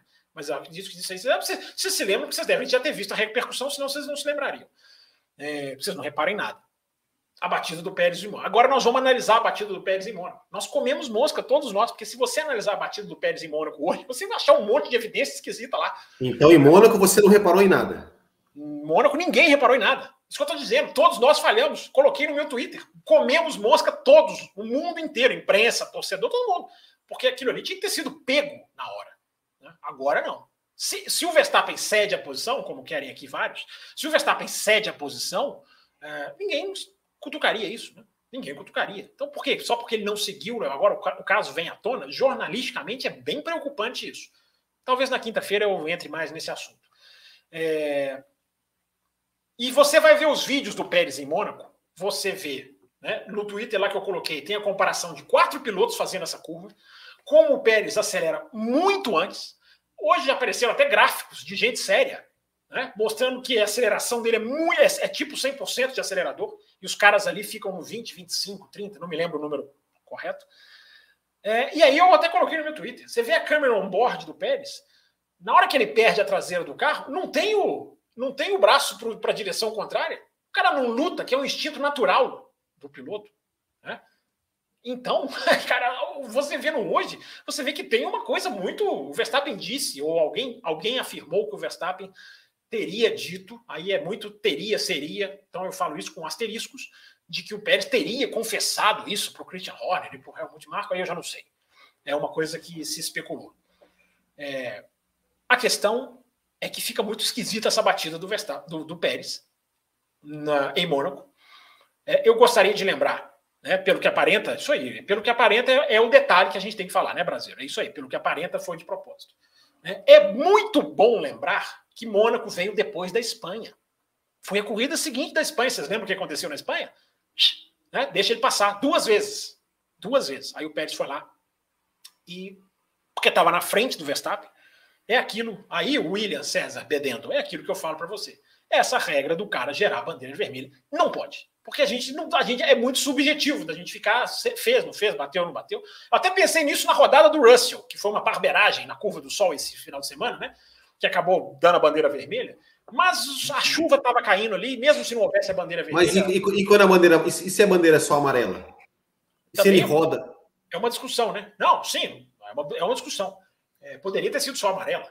É, aí, aí, você vai entrar naquela questão que está tá acontecendo com o Gasly hoje, né? A Fórmula 1 está cheia de dedos para não tirar o Gasly de uma corrida. Então o Gasly comete infração, não, não tem ponto. Ele comete uma infração que normalmente está na tabela, que é forçar outro piloto fora da pista. Na tabela está escrito dois pontos, os caras só dão uma. Então os caras estão morrendo de medo de tirar o Gasly de uma corrida. Aí vai entrar isso, né, William? será que a gente dá bandeira vermelha, dá bandeira amarela? Mas enfim, Raposo, come teria começado ali, uh, teria sido essa a razão da não não é, é, cessão da posição do Verstappen. Nem acho que seja verdade, porque, como o Will falou aqui, desde 2015 o Verstappen faz isso, ele não cede posição. Né? E eu acho que piloto que não cede posição está certo. É, discordem e, e, e, e, seguimos a vida. Então, Raposo, só para explicar esse caso de Mônaco, estão pipocando vários vídeos, tem lá no meu Twitter, tem em vários outros, enfim, dessa batida do Pérez em Mônaco, que teria sido para ferrar o Verstappen mesmo. Eu estou na frente dele, e o, e o Pérez ganhou aquela corrida, né? Aquilo acabou fundamental no domingo fundamental no domingo, porque o Pérez foi, né, fez a estratégia certinha, o Verstappen não tinha, ficou encaixotado ali e o Pérez ganhou a corrida. Né? Também a Ferrari errou, mas o Pérez ganhou a corrida. Então, Raposo, teria nascido ali e as evidências são bem evidentes, repetindo a redundância. Fica esse registro aí. E eu, eu continuo dizendo que essa regra, o cara que gera bandeira vermelha não pode ser beneficiado em qualifying por causa dessas coisas aí, que podem ser sempre subjetivas, ainda mais em Mônaco, aonde Hamilton e Rosberg azedaram também uma vez. O Brasileiro mandou mais uma aqui, telemetria. Eles podem olhar um do outro. Todos os companheiros de equipe têm acesso à telemetria. Está aqui registrada a mensagem do Brasileiro. O Ricardo Boni faz um questionamento interessante aqui, vou até pôr na tela, né? Se escrever em maiúsculo, ganha pontos? Não sei, Ricardo Bannerman. Vitor Frutuoso, até Nicolas Latifi sabe fazer aquela curva. Pois é, Frutuoso, tá aí. Já, tá já, já, já, que, já que você colocou o Bannerman na, na, na, na, Teve uma, uma mensagem dele mais atrás que ele falou assim que ele foi para Interlagos os, estreando a camiseta da McLaren que ele comprou na loja do Bootkin e a McLaren abandonou com os dois carros. Eu só quero dizer que não tem nenhuma relação uma coisa com a outra. A camiseta com o abandono. O problema é o Bannerman. Primeira vez desde 2017 que os caras não abandonavam com os dois carros. Meu Deus, esse Bannerman eu vou te contar, hein? Luiz Cláudio, mais um superchat. Já que oh, o superchat vai chegando, a gente vai mantendo o programa. Já que tocou em Gasly, ele realmente pode estar tentando zerar a carteira de propósito? Eu acho que não. Acho que, acho que é... a infração dele em Interlagos foi, foi velocidade nos boxes, não daria dois pontos. Ele não perderia. Seria muito pouco profissional e agora já não adianta mais, né? Porque agora já Abu Dhabi não adianta. Se ele, se ele fizer isso em Abu Dhabi, ele vai prejudicar o que supostamente. Eu acho que simplesmente cogitar isso é muito triste, né? Assim, por parte da imprensa, deveria fazer. O cara vai entregar a pontuação, de, vai, vai ser punido de propósito para não atrapalhar lá na frente. É, que absurdo, né? Absurdo. Mas não, não vi o Gasly fazer isso de propósito, repito, porque a infração dele de Interlagos, de speed limits nos boxes, não daria a pontuação é, para ele ser suspenso. Mas que a FIA tá cheia de dedos para não dar punição, para não dar nenhum ponto para ele, tá. Tem três perguntas que foram recebidas lá no site. Eu quero que vocês respondam rapidamente, porque o bloco já estourou. Mas já que o Fábio Campos não gosta de responder perguntas de não apoiadores no bloco exclusivo para apoiadores. Não pode, não pode, sacanagem. Vamos responder agora, vai. Até porque, enfim, o André Pedro é apoiador, mas vamos, ele mandou uma pergunta, né? Então, não, então joga do André, do André no pro bloco lá. Mas eu, não, mas eu não lembro que é a faixa dele. Vai que ele seja café com leite. É, sobre o caso do Tsunoda, vocês acham que foi feito o procedimento correto, como diz a FIA, ou foi, foi mais uma prova do nível baixo da FIA de tomar decisões, Will Bueno? Cara, eu honestamente, eu, eu li a justificativa da FIA e fiquei mais sem entender ainda. Diz que foi um problema no sistema, né, que, que pelo sistema estava que, que, o, que o Tsunoda estava é, na mesma volta, apesar de na pista ele não estar, então se, se mandasse ele descontar a volta no sistema, ele ia ficar. Enfim, eu, eu juro, eu, eu li aquela justificativa várias vezes e falei, cara, não entendi o que aconteceu. Não entendi o que aconteceu. Will, é, Will, é o sistema mais importante do que os olhos veem, né? Porque eu tava vendo é. ali na hora e pensando, meu Deus, Sim. por que, que não vão tirar o Gasly? Tinha que tirar o, Gas, Tsunoda, o Gasly, não. Tsunoda. Por, que, que, não, por que, que não vão tirar o Tsunoda? É até perigoso. É, é, é vacilo, para responder rapidamente. É vacilo. Na, na, na relargada, na relargada, ele tirou totalmente o carro do lado ali. ali. É, ele encosta ali, é até perigoso, por isso que eu estou dizendo. É, é, é, vacilo, é mais um vacilo da FIA. Mas a gente tem tanto vacilo esse final de semana, né? Assim, ou, ou outros, e tanta coisa importante que, enfim. Vamos lá, chegou mais um superchat aqui da Larissa Nobre. Não seria interessante a FIA se meter nesse negócio da batida do Pérez e Mônaco e investigar? Sim, sim. Verdade, sim. Sim. Quando é, é, um precedente, né, Larissa? Quando o Reginaldo Leme, brasileiro, revelou o escândalo do Nelson Piquet, eles não foram, aí eles não descobriram, foram atrás e puniram. É a mesma coisa. Mesma coisa. É. Concordo. Márcio Zaparoli, grande bancada. Twitteiro, twitteiro dos quatro costados. Que belo final de semana. Russell mostrou que veio e teve um final de semana perfeito. Pergunta: o Ricardo assinando com a Red Bull não é um bom candidato a segundo piloto em 2024? Será que a treta Verstappen, é a palavra que você gosta, Fábio Campos, Verstappen versus Pérez já não é um sinal de acordo com o Ricardo na Red Bull? Abraços! Ah, pode, o Ricardo pode até ter assinado, mas já visualizar 2024 eu acho que é um pouquinho cedo. Ele pode ser piloto da reserva da Red Bull. Acho que se ele for reserva da Red Bull, ele tem mais chance de pegar um lugar do que na Mercedes. Mas aí já dizer que isso aí já está certinho, já, já, já vai ter esse impacto lá, eu, eu acho que não. E para fechar, a última mensagem para você, o Will Bueno, do Ronaldo Ferraz. Olá, bancada, parabéns pelo trabalho. Estou enviando essa mensagem logo após o término da ótima corrida sprint. Então, essa mensagem chegou no sábado. Mas, infelizmente, para fazer um desabafo de algo que tenho notado no a, decorrer do ano, é sobre a transmissão nacional. Nada contra a pessoa do Max Wilson, mas, meu Deus, toda corrida ele comenta fatos da prova indo contra o automobilismo puro. Ele elogia toda vez que um piloto deixa o outro passar sem brigar, pede penalização para todas as disputas duras e pede ordem de equipe até nas brigas do fundo do grid. O que vocês acham dessa postura? Mais uma vez, nada contra o Max, ele parece ser uma pessoa muito bacana. Apenas uma crítica à forma que ele transmite e enxerga as, suas, as corridas. Não, é, é, obviamente, eu também não tenho absolutamente nada contra a, a, a pessoa do Max Wilson, absolutamente nada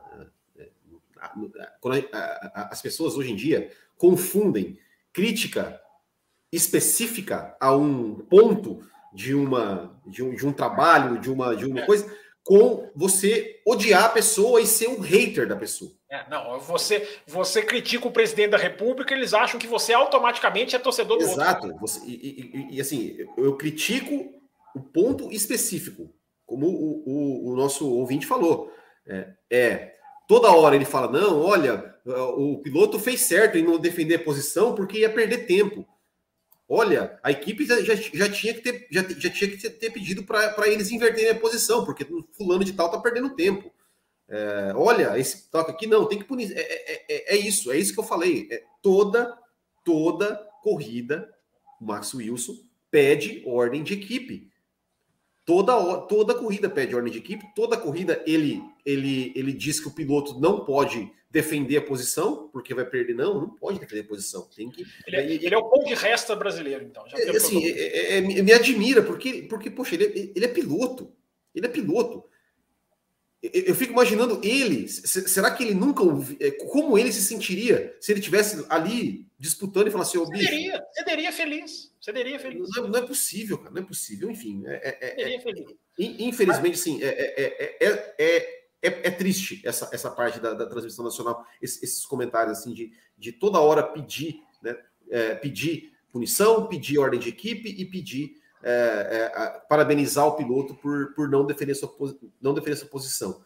É, agora, o, o Jafone eu, eu, eu, eu, tenho que elogiar, porque todos os lances né, que, que tem ali de, geram polêmica, ele é, dá a, a, sua, a sua opinião usando a regra, usando técnica, né, usando, usando a experiência dele como comissário É, enfim, ele, ele, ele é, para mim, assim, é muita diferença. Esse era para ser o tecnocrata, né? Esse que é da uhum. FIA era para ser o. Não, peraí, tá tudo certinho, vamos, vamos todo privilegiar o resultado, né? Esse que é. Não é, é só, só rapidinho, Raposo. É, até me surpreende isso, né? Porque a, última, a única coisa que eu vi, talvez, desses caras juntos, que eu até coloquei no meu Twitter lá no começo do ano, foi uma agressividade patética de toda a equipe de transmissão quando o Pietro não foi piloto titular da Haas. Foi o Magnussen. Né? E esses caras, né, que não vão lembrar, não vão citar, não vão responder pelo que eles falaram, mas esses Aliás, caras... aliás, vamos falar do Enzo no bloco extra. Vamos falar do Enzo no bloco de apoiadores. Já, já estamos indo para lá, hein? Já prepara o link aí, Raposo. Já vamos pular daqui Já estou criando, lá. já estou criando. Isso, vamos lá. Já estava acabando aqui, a gente já emenda lá correndo. Mas é, nessa, nesse, nessa, nessa exibição, né? Estavam os três, né? O narrador, o comentarista e o Max Wilson. É, os caras metendo o pau na Haas com uma dor de cotovelo, um, um, jornalismo apaixonado, eu chamo o jornalismo aceitação, não, esse era o jornalismo paixão, dizendo que era bom o Pietro ficar de fora dessa Haas, que essa Haas não merecia, meu Deus, o tanto que esses caras calaram a boca com o Magnussen, mas eles não vão lembrar, certamente eles não vão lembrar.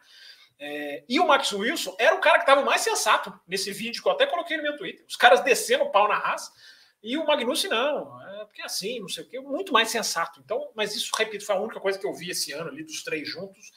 Então me, me surpreende. Agora, como é que eu vou te pegar, Raposo? O ouvinte que mandou essa pergunta no sábado, né? Ele mandou na sexta ou no sábado. Pega o nome dele que eu quero falar uma coisa especificamente para ele. Tá aqui, ó, Ronaldo Ferraz. Ronaldo Ferraz. Toda vez que você ouvir ele falando isso, eu, eu sugiro ir lá questionar o cara, sem xingar, educa, educadamente. Entra na rede social do cara e fala assim, cara, por que, que você defende tanto? Você questiona o cara. Agora, se não é isso que você quer fazer. Eu, eu, eu, eu, eu, já fiz isso algumas vezes e ele não me responde. Não responde. Não se irritem com esse tipo de coisa. Apenas façam a dica. Tu dá uma dica, cada um é diferente de cada um. A dica é pensar assim: hum, esse cara não, esse cara tem uma visão tacanha do automobilismo que eu não tenho. Estou falando eu, Fábio, não. Pense isso você, ouvinte. Pensa assim, cara, esse cara não gosta de disputa. Eu gosto. Vou seguir defendendo o automobilismo, o esporte e as disputas na pista. Pense assim, que aí que é, é, desce, desce melhor. Né? Pense assim, cara, esse cara está num nível que eu não vou chegar lá. Né? Use, é aquilo que eu falo aqui no café e lá no Além da Velocidade. Né? A, a, crítica é boa, porque até quando você não discorda, quando você não concorda, quando você concorda, você se posiciona. Ela, ela, ela, ela trabalha o seu pensamento crítico. Use justamente isso. Use o conformismo desses caras para manter a sua opinião em defesa do automobilismo, para equilibrar essa, essa, esse, esse diálogo. Não é guerra, é diálogo.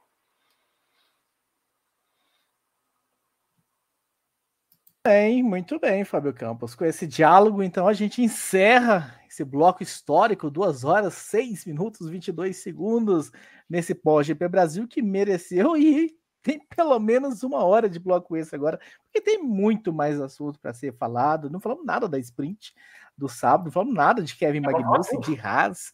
Uh, tem está cheio de disputas aí para serem comentadas e, enfim, para a gente a, entrar a fundo. Você que é apoiador da faixa Cappuccino e Extra Forte, aquele grupo lá vai pingar o link do YouTube já já. Você que não é dessa faixa, é café com leite e quer fazer a migração, faça e você recebe o link, você é colocado nesse grupo. E você que nem é apoiador, faça também, entre para o grupo de apoiadores e durante a semana você vai receber o link para acompanhar Isso, esse programa. Você que está ouvindo o programa depois e, e quer ouvir fechar o programa do é programa, pintou mais um superchat do Eni.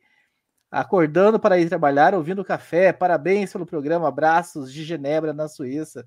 Tá acordando cedo, Nossa, hein, Eni? Esse aí tá Um abraço para você. Né? Só seria melhor já, se já já sai no podcast também. E o Fábio Campos está falando no mudo. É, Fábio Campos, tem que aprender, Fábio Campos, que não pode não. falar no mudo. No mudo não, tem nada de mudo aqui não. Você eu não ouvi sua voz, não tô ouvindo sua voz. Tá ouvindo ele, Wilber? Alô? Não estão me ouvindo? Eu não tô eu te ouvindo, ouvindo, então, então eu sou o único que estou mutado aqui, tô surdo, então. Eu, eu mutei vocês, estouramos o tempo do programa, só eu consigo falar. Então, então um abraço para vocês e pessoal que é dos apoiadores do, da Caputino e essa forte, pulem para o programa exclusivo. Até mais e tchau. Termina aqui Café com Velocidade, o mais tradicional podcast sobre corridas do Brasil. Café com Velocidade, a dose certa na análise do esporte a motor.